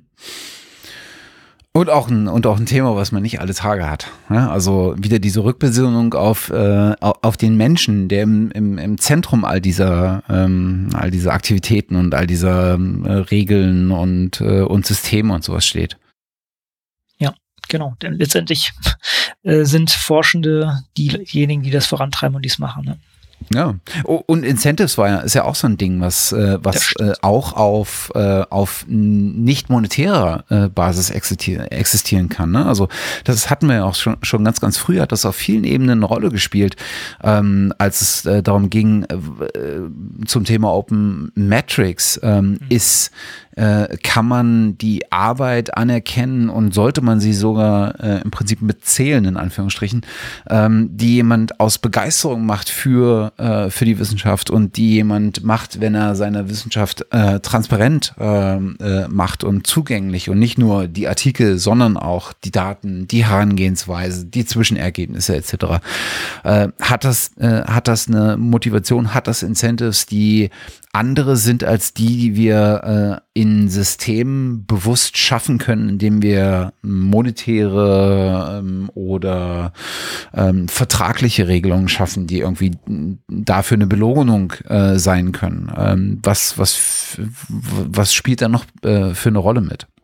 Hm. So einer dieser Aspekte gewesen, der ganz, ganz früh in der Diskussion aufkam, äh, kann man Wissenschaft auf Twitter äh, begleiten? Äh, und in welcher Form und mit welchem, mit welcher Motivation macht man das und, und, und wie kann sowas gelingen und sowas. Da spielt das am Rande eine Rolle. Und es war cool zu sehen, dass, äh, dass Peter da äh, das Thema einfach mal wieder aufgegriffen hat. Weil das so, mhm. so unprätentiös und so unkonventionell war. Genau Einer, genau, dann gab es hier eine ganze Reihe von Open Science äh, Conference Beiträgen wieder. Genau. Ja. Ähm, und einer, den, wo ich mich immer gefragt habe, ob wir das Thema nicht sträflich vernachlässigt haben, äh, was wir wahrscheinlich haben, weil am Ende können wir auch nur irgendwie vor unserer eigenen Haustür kehren oder haben es wahrscheinlich vor allen Dingen vor unserer eigenen Haustür gemacht. Aber ähm, äh, das ganze Thema dieser, dieser Nord-Süd ähm, oder dieses Missverhältnis ist. Das heißt also, ähm, Open Science in der, in der Rolle ähm, eines, eines, einer potenziellen Verbesserung ähm, dieses Gefälles, was wir immer noch haben zwischen Industriestaaten, in denen sehr Wissenschaften sehr essentieller Teil der, gesellschaftlichen Teilsysteme ist, gut ausgestattet, äh, wo der Dialog ähm, relativ leicht zu pflegen ist und unter in, innerhalb der Peergruppen auch in der Regel relativ gleichberechtigt stattfindet und dann die Staaten, die da nicht so teilnehmen können. Ich nehme jetzt China mal bewusst raus, weil die im Prinzip sich das eigen, ein eigenes System, eine eigene Welt geschaffen haben, erstmal bevor das dann so ein Stückchen mit äh, gemerged ist. Aber was ist mit Wissenschaftlern auf dem Afri afrikanischen Kontinent? Was ist mit den Wissenschaftlern äh, auf dem ähm, asiatischen Kontinent, insbesondere den äh, äh, aus den kleinen Ländern, äh, aus dem südamerikanischen Kontinent? Sind die gleichberechtigt? Gibt es da äh, eine ganz, ganz frühe Frage, war, war das schon, äh, kann ich mich dran erinnern, dass ich da 2009 mhm. oder noch früher im, in, meinem, in meinem Studium drüber gelesen habe, ist Wissenschaftssprache, das Englische, was sich so als Wissenschaftssprache etabliert hat, benachteiligt das Communities, die dieser Sprache nicht mächtig sind, weil sie ihre wissenschaftlichen Ideen nicht äh, sprachlich richtig und damit ähm, anerkennend und irgendwie rezipierend äh, vortragen können. Werden sie aus dem wissenschaftlichen Peer-Dialog ausgeschlossen? Und die Johanna Havemann hatte mit diesem äh, Projekt äh, Afric Archive äh, ja im Prinzip so ein so ein, so ein Preprint-Server gemacht, der explizit eine Zielgruppe aus äh, den afrikanischen Staaten ähm, hervorgehoben hat und ihnen Plattformen gegeben hat. Genau, und das sozusagen nicht, nicht thematisch, sondern vom Ursprung oder vom, vom Sitz der Forschenden ausgeht. Genau, ja. genau, genau. Und das, das, das finde ich nach wie vor noch einen spannenden Aspekt. Und ich habe, ich muss zugeben, ich finde es nach wie vor schwierig, zu äh, mir einen Eindruck zu verschaffen, wo Wissenschaft eigentlich herkommt. Denn außer äh, den, den großen offensichtlichen Staaten, äh, ne, den alten weißen Männern, äh, der, ja. äh, der, der Staats, äh, der Staatsräson, ähm, mal abgesehen äh, und ähm, halt äh, aus dem aus dem asiatischen Raum, äh, wo du relativ viel aus äh, China hast, wo du relativ viel aus Indien hast, äh, Japan, Korea, aber dem Rest der Welt wüsste ich jetzt nicht, wann mir das mal aufgefallen ist, äh, wo ich so gedacht habe, oh, äh, mhm. ein wissenschaftliches Team aus Bolivien oder mhm. Nairobi oder sowas. Ja, stimmt. Das, das ist auf jeden Fall der Tatsache geschuldet, dass natürlich da auch irgendwie ein gewisses Funding vorhanden sein muss. Und das ist meistens nicht der Fall. Und ja, das ist halt die äh, gesellschaftliche Diskrepanz, die dann sich natürlich auch in der Wissenschaft oder in der, in der Forschung widerspiegelt. Ja. Es ist sehr, müssen, müssen, ja, müssen wir wieder anfassen. Ja, es ist ein sehr, sehr, sehr theoretisches Thema, finde ich. Ja. Ähm, ich weiß gar nicht, ob man, ob es dann, ob es dann einen sinnvollen ähm, Blick gibt oder, oder eine Perspektive, auf derer man sich diesem Thema nähern kann, ohne äh, sozusagen in so einer, in so einer Mutmaßungsebene hängen zu bleiben. Hm. Ja, also genau. müssen wir vielleicht mal in die Wissenschaftssoziologie gucken. Genau, da müssen wir uns äh, Johanna nochmal vors Mikro holen mhm. oder so. Ja. Gut, dann haben wir noch hier so wieder so Deal-Sachen unter anderem. Das ist ja auch noch ein Dauerbrenner, so wenn man das so sagen kann. Du meinst, das, ja das wichtigste am, deutsche Rahmenwerk zur Etablierung von Open Access. Tja. Ach ja reden wir ein andermal drüber. Ich glaube, da haben, ja, haben, genau. haben, wir heute, heute andere Sachen vor hier noch, äh, was wir hier alles noch anschauen können. Genau, dann wieder, dann wieder so ein Fellow äh, freies Wissen mit, äh, mit zwei, mit äh, Rima Maria und Moritz, äh, genau, zu ihren Themen. Das fand ich auch noch gut, diese ZBW-Ausstellung Open Up, denn die hatte ich, hatte ich gesehen. Mhm. Und dann bist du ja mit der Doreen durchgelaufen, ne, wenn mhm. ich mich recht entsinne. Das war eigentlich ganz lustig, das mal so an dieser, diesen beiden Sachen separat mitzukriegen. Das war auch spannend ja, war mal was anderes und ähm, äh, ich hatte das, das Gefühl, das war so das erste Mal, dass man ZBW äh, außerhalb des, des ZBW mitbekommen hat. Also äh, mhm. äh, den, den Teil, der sich mit Open Science beschäftigt. Und mittlerweile gibt es ja eine ganze Menge von äh, Aktivitäten, unter anderem auch einen eigenen Podcast. Äh, mhm, Future genau. is Open Science. Ähm, genau. Sei an der Stelle empfohlen. Genau, muss man, muss man auch sagen, äh, ZBW, also äh, was der korrekte Name, Leibniz Informationszentrum Wirtschaft, glaube ich, ist das, äh, mhm. ist der richtige Name, sind auch die Leute hinter der Open Science Konferenz, dem ähm, Open Science oder Barcamp Open Science, also Guido und äh, also Klaus Tochtermann da ganz, ganz oben natürlich und Guido sozusagen, der, äh, der diese ganze Open Science Schiene vorantreibt.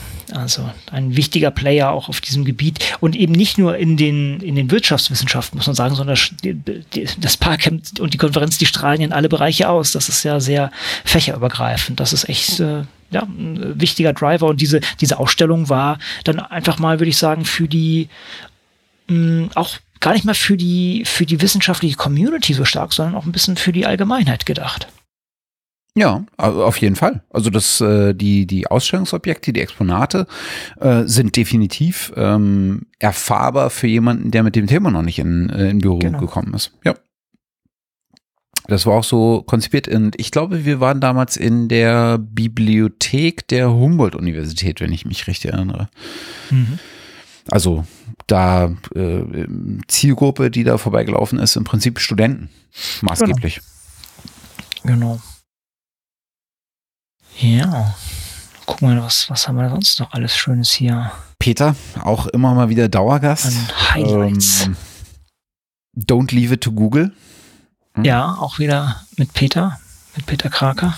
Thema Infrastrukturen ist ja eins, was sich äh, über die Jahre immer und immer wieder durchgesetzt hat, in verschiedenen Aspekten. Ähm, das kriegen wir so schnell nicht raus, denke ich. Ja, ja. European Open Science Laut.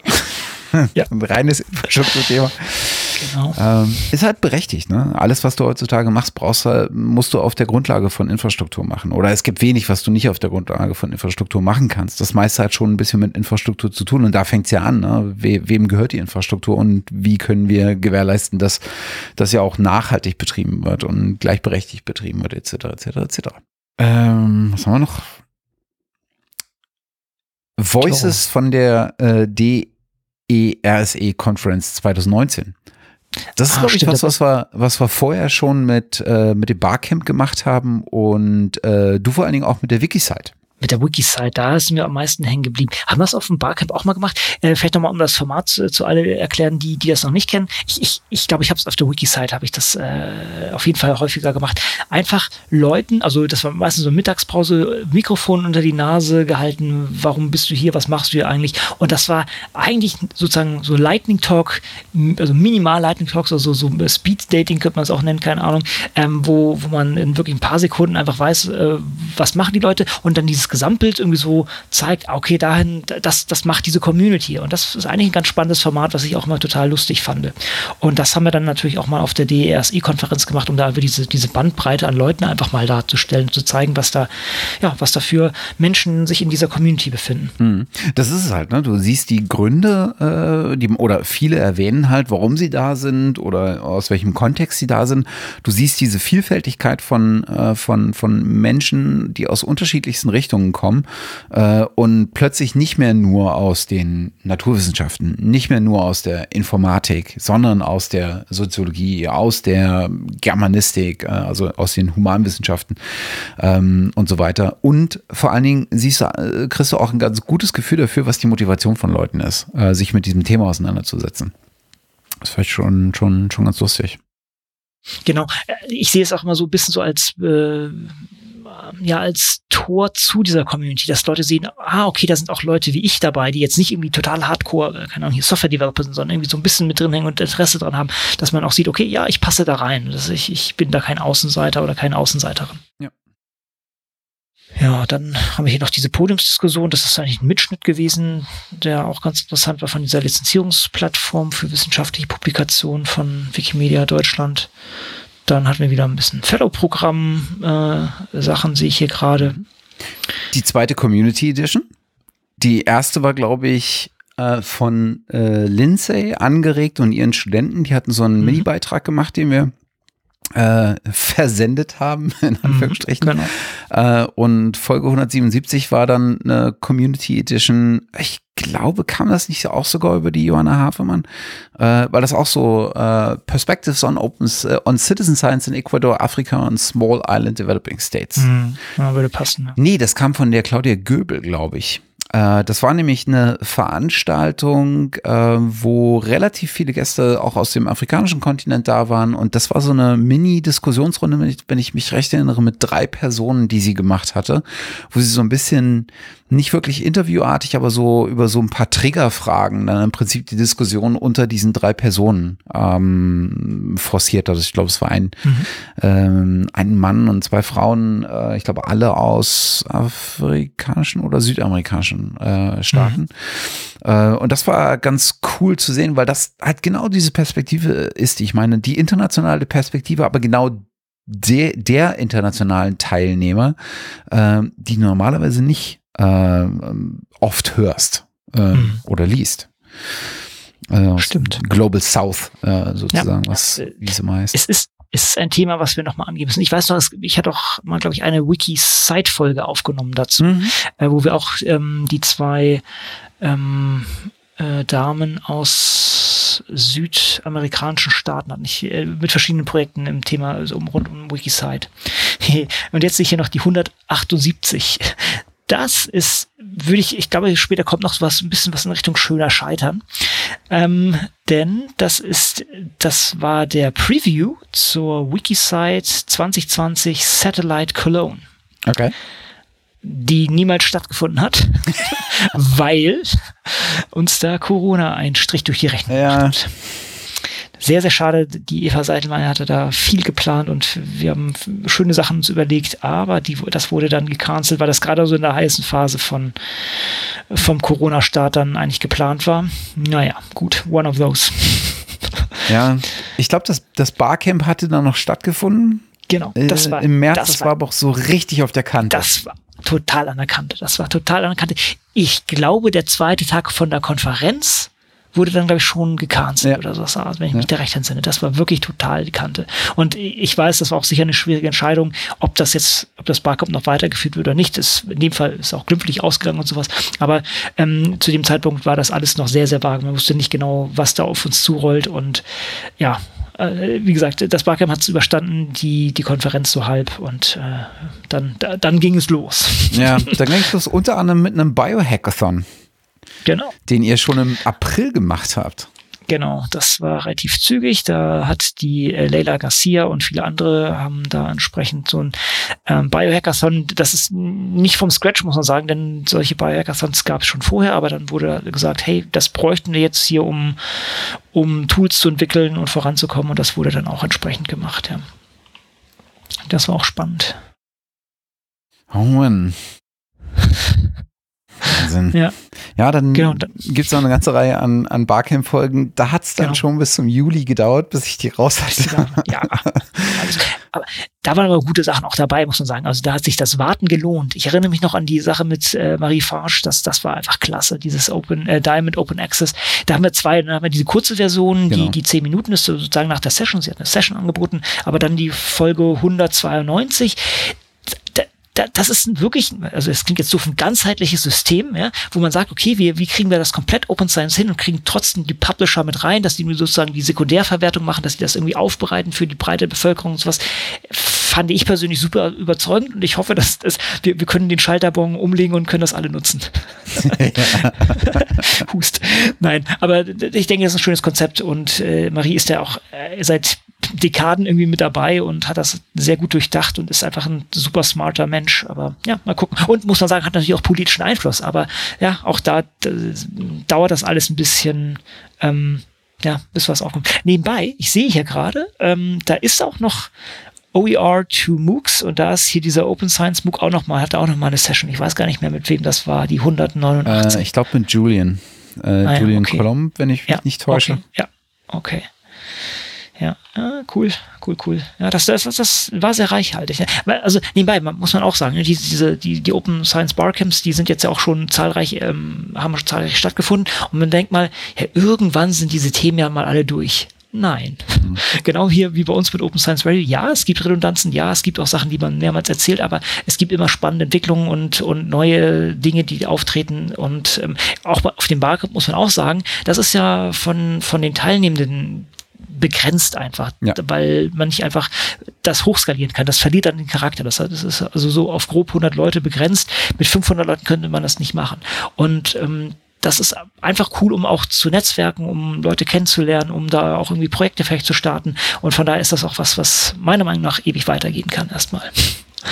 Ja. Mhm. Genau.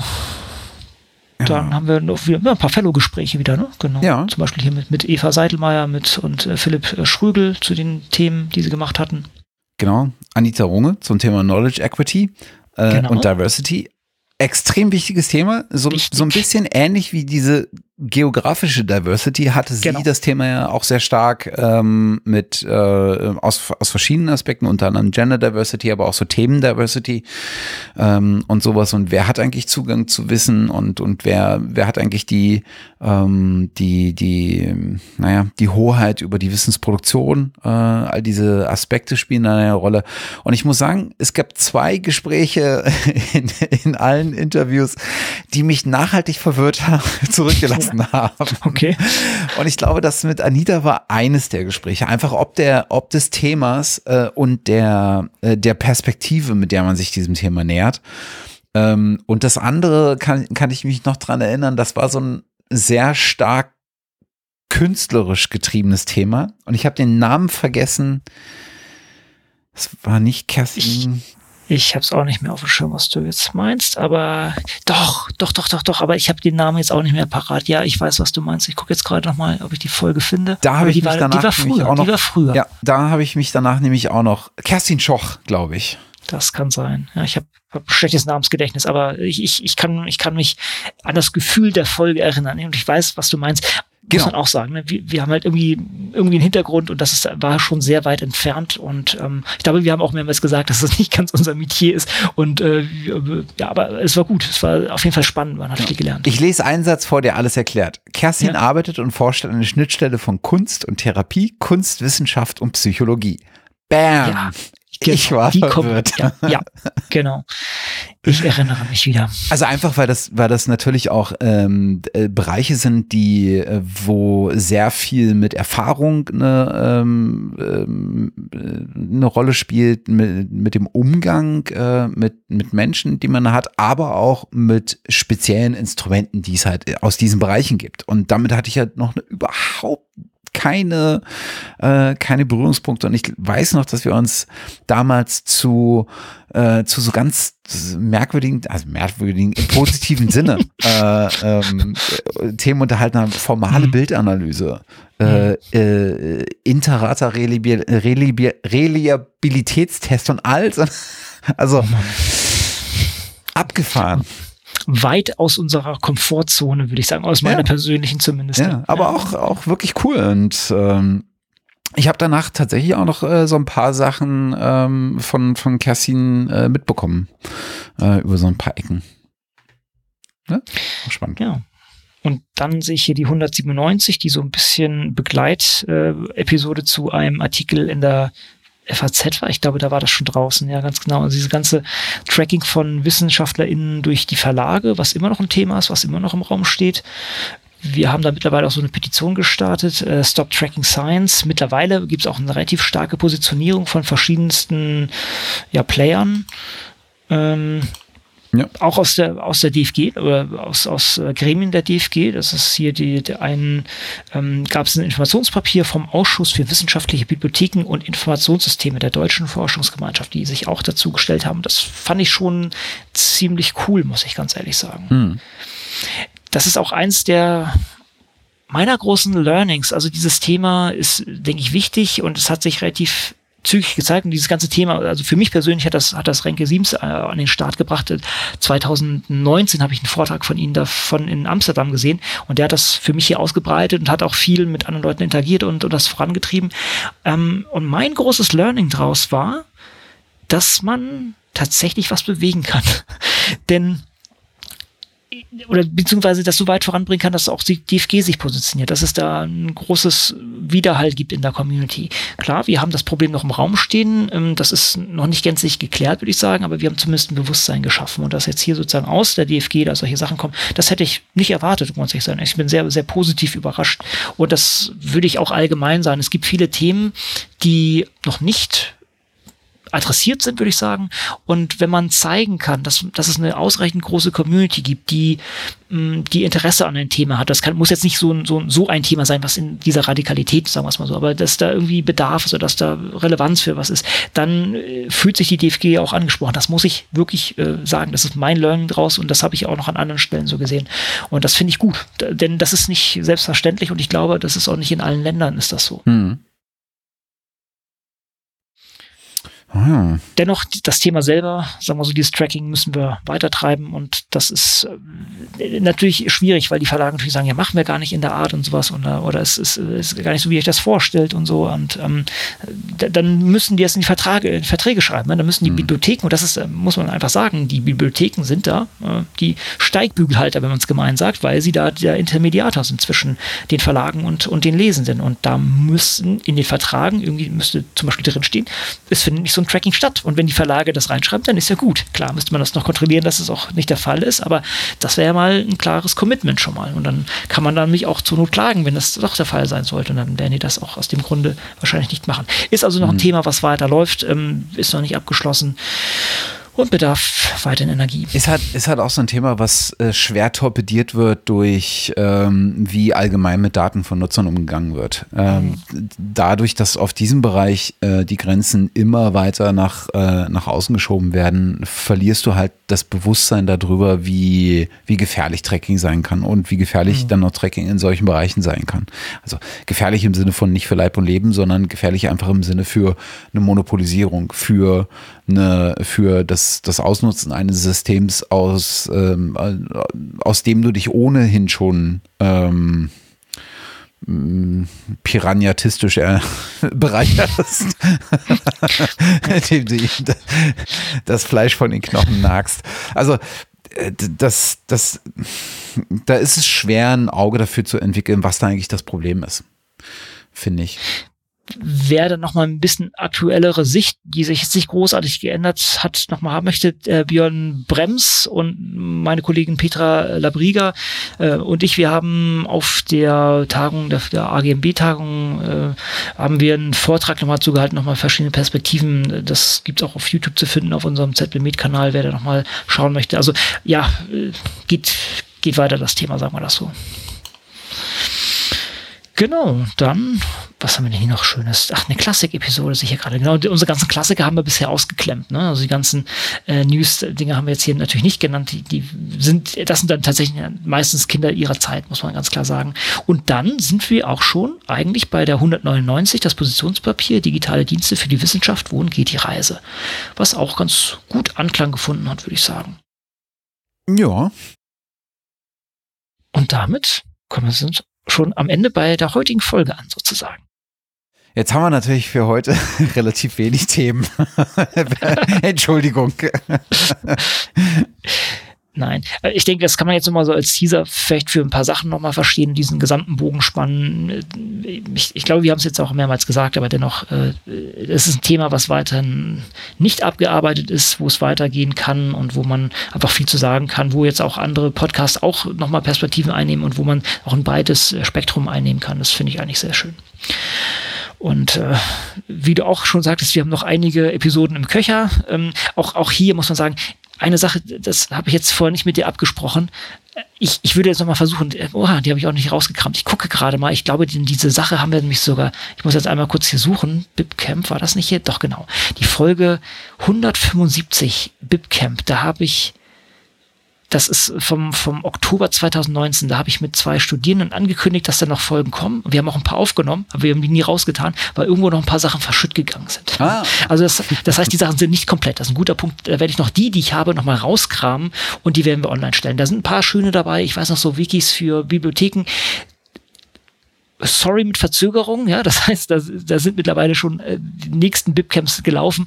Ich finde, das können wir nochmal rauspacken, Matthias, wenn ich das so auf den, auf den Stapel legen kann. Ähm, du dürfst mir so leid. Ja, äh, aber dass wir das vielleicht einfach mit rauspacken, dann hat doch meine arme Seele, manchmal wache ich nachts auf und denke so, ah nein, die Episoden müssen auch noch raus.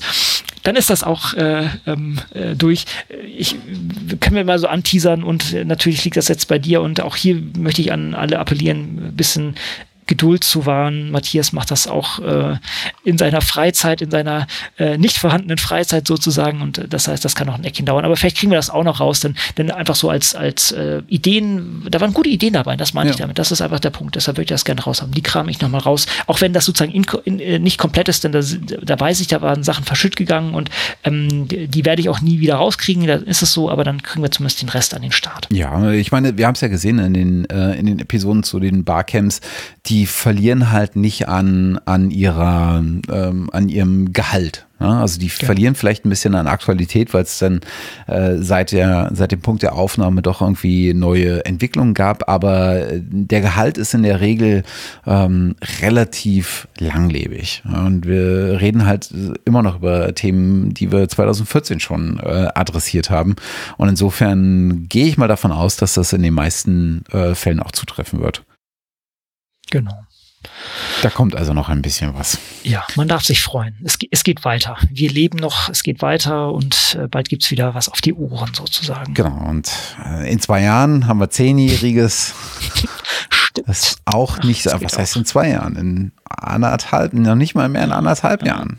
Time flies. Aber da, die, die 300 werden wir vorher nicht mehr knacken, es sei denn, wir machen irgendwie sonst welche Sprints hier oder so. so mal, äh, hacken alles klein, machen hier Micro, Micro-Episoden, aber mal gucken. Obwohl, warte mal, ähm, lass mich mal die Bar, Open Barcamp äh, Geschichten erzählen. Schnell. Ja, theoretisch ginge das sogar, ne? Wenn, naja, wie, wie auch immer. Wir, wir wollen hier nicht auf die, auf die Metriken schauen, sondern wir wollen hier auf Qualität, Inhalt und Spaß gucken und dann sind die Zahlen eigentlich auch egal, aber es ist manchmal ein netter Aufhänger und ich denke auch hier die, die, die so ein kleiner Gang durch das, durch das Archiv äh, ist immer wieder herzerquickend und wenn das jetzt nur wir zwei hier auch wieder anhören, dann ist es so und vielleicht hat noch jemand anderes mit zugehört und ähm, denkt, ah, die Episode hatte ich noch gar nicht mehr, äh, hatte ich nicht mehr im Ohr oder hatte ich noch, hatte ich noch nie auf dem Ohr oder möchte ich einfach äh, nochmal wiederholt anhören, dann ist das ja vielleicht eine schöne Gegebenheit jetzt gewesen. Und da macht man das bei den, bei den zehn Jahren dann auf jeden Fall und äh, wenn wir die 300 wieder knacken, dann, ja. ja.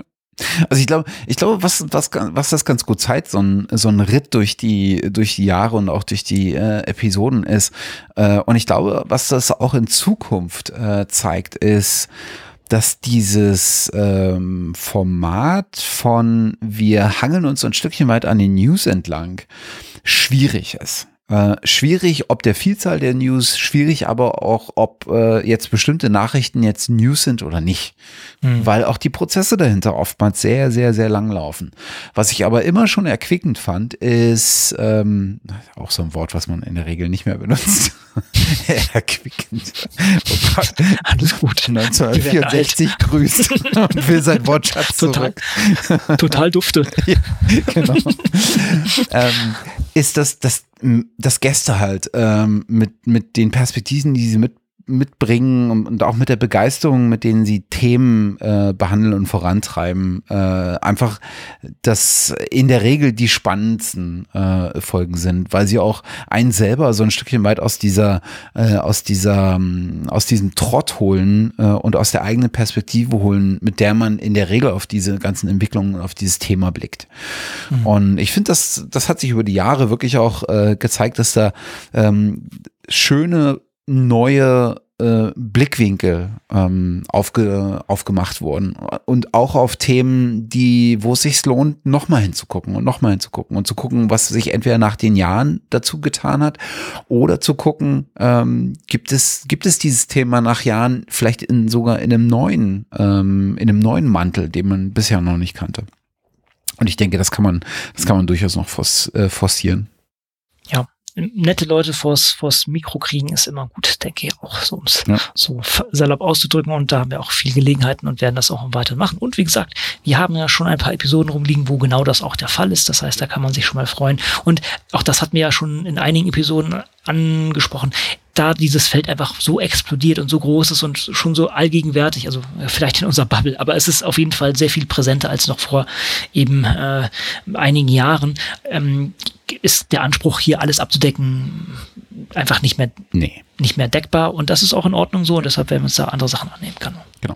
Und es gibt ja einfach äh, Akteure, die genau das versuchen. Ne? Also mhm. Es gibt ja Leute, die, äh, die sich hinsetzen und Newsletter schreiben oder die sich hinsetzen und Beiträge schreiben, ähm, weil sie ähm, bei ähm, Netzwerken äh, zu, zu arbeiten, äh, Plattformen zu arbeiten. Ähm, also wir sind da schon lange nicht mehr äh, wenige Leute, die auf diesem Feld unterwegs sind. Und insofern äh, links und rechts äh, findet man schnell ähm, auch Häppchen, die von anderen gereicht werden. Insofern. Wir sind ja heute in der kommoden oh Gott, 1965 grüßt. Red euch weiter. Situation, äh, dass wir heute nicht das letzte Wort haben müssen. Äh, denn es gibt noch ein paar Grüße. Ähm, ja, sehr gut. Die sind jetzt schon ein bisschen älter. und ich habe vorhin mal reingehört und äh, unter anderem ist, äh, ist ein äh, Grußwort äh, oder Glückwunsch zu, zur 200. von Peter und äh, ich glaube, sinngemäß sagte er sowas, äh, ja, das ist schön, dass jetzt auch die Schlagzahl so zunimmt. Peter an dieser Stellung, Verzeihung und ja. trotzdem vielen Dank. Wir haben unser Bestes gegeben. Genau. Äh, das, die setzen wir einfach jetzt ans Ende der, äh, der Folge und ähm, äh, lassen da mal für uns äh, sprechen und können, glaube ich, äh, sagen, es war uns ein äh, Pläsier.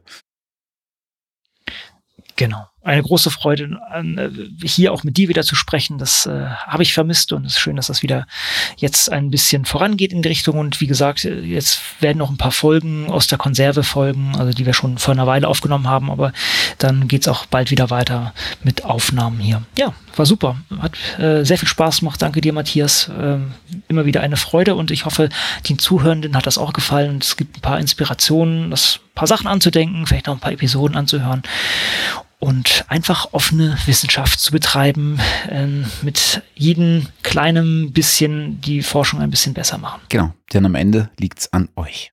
Genau. Vielen Dank Wunderbar. und bis zum Tausend nächsten Dank. Mal. Macht es gut, bis denn. Tschüss. Tschüss.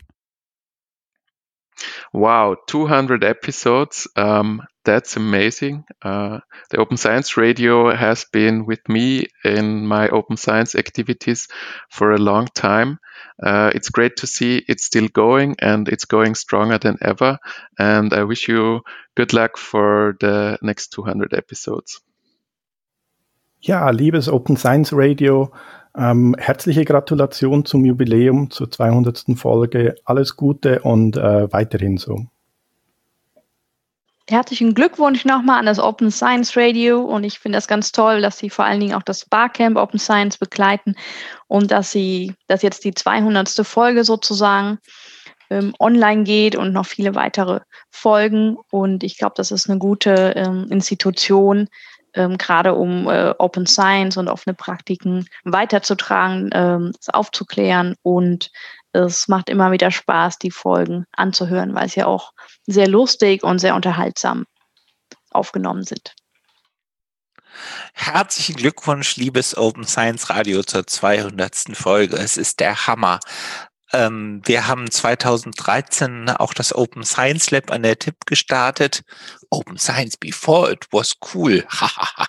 Und äh, es ist einfach äh, sehr toll anzusehen, wie dieses Projekt Open Science Radio mit diesem Ideenreichtum und der Energie, die da reingeflossen äh, ist, immer weitergemacht hat und wirklich ein toller Einstieg und eine tolle Vertiefungsmöglichkeit in viele Open Science Themen geworden ist und immer noch ist. Also auf die nächsten 200 Episoden bei euch. Ich freue mich schon. So mein, mein allergrößter Glückwunsch an die 200. Folge Open Science Radio. Das ist in der Tat eine unglaubliche und Riesenleistung und ihr habt auch vor, vor sieben Jahren angefangen und man muss auch berücksichtigen, dass das alles auf Freiwilligenarbeit basiert. Und äh, letztlich muss man auch einfach sagen, also ihr seid auch einfach da mit dem Open Science Radio, ihr seid vor sieben Jahren gestartet, ihr seid damit auch Early Adopter gewesen. Äh, und äh, wir haben mal neulich äh, bei uns im Team na, na, mal nach Open Science Podcasts recherchiert. Da gibt's heutzutage mehr, nicht so viele, aber ihr seid auf jeden Fall diejenigen dabei, die sind ganz Anfang dabei waren und da schon das Thema Open Science und auch den Namen gepusht haben, den Begriff gepusht haben, wo der dann der breiten Masse noch gar nicht bekannt war. Und letztlich ist das auch ein Verdienst an euch, dass ihr dann auch einfach da so diese ganzen Themen in die breite Community getragen habt.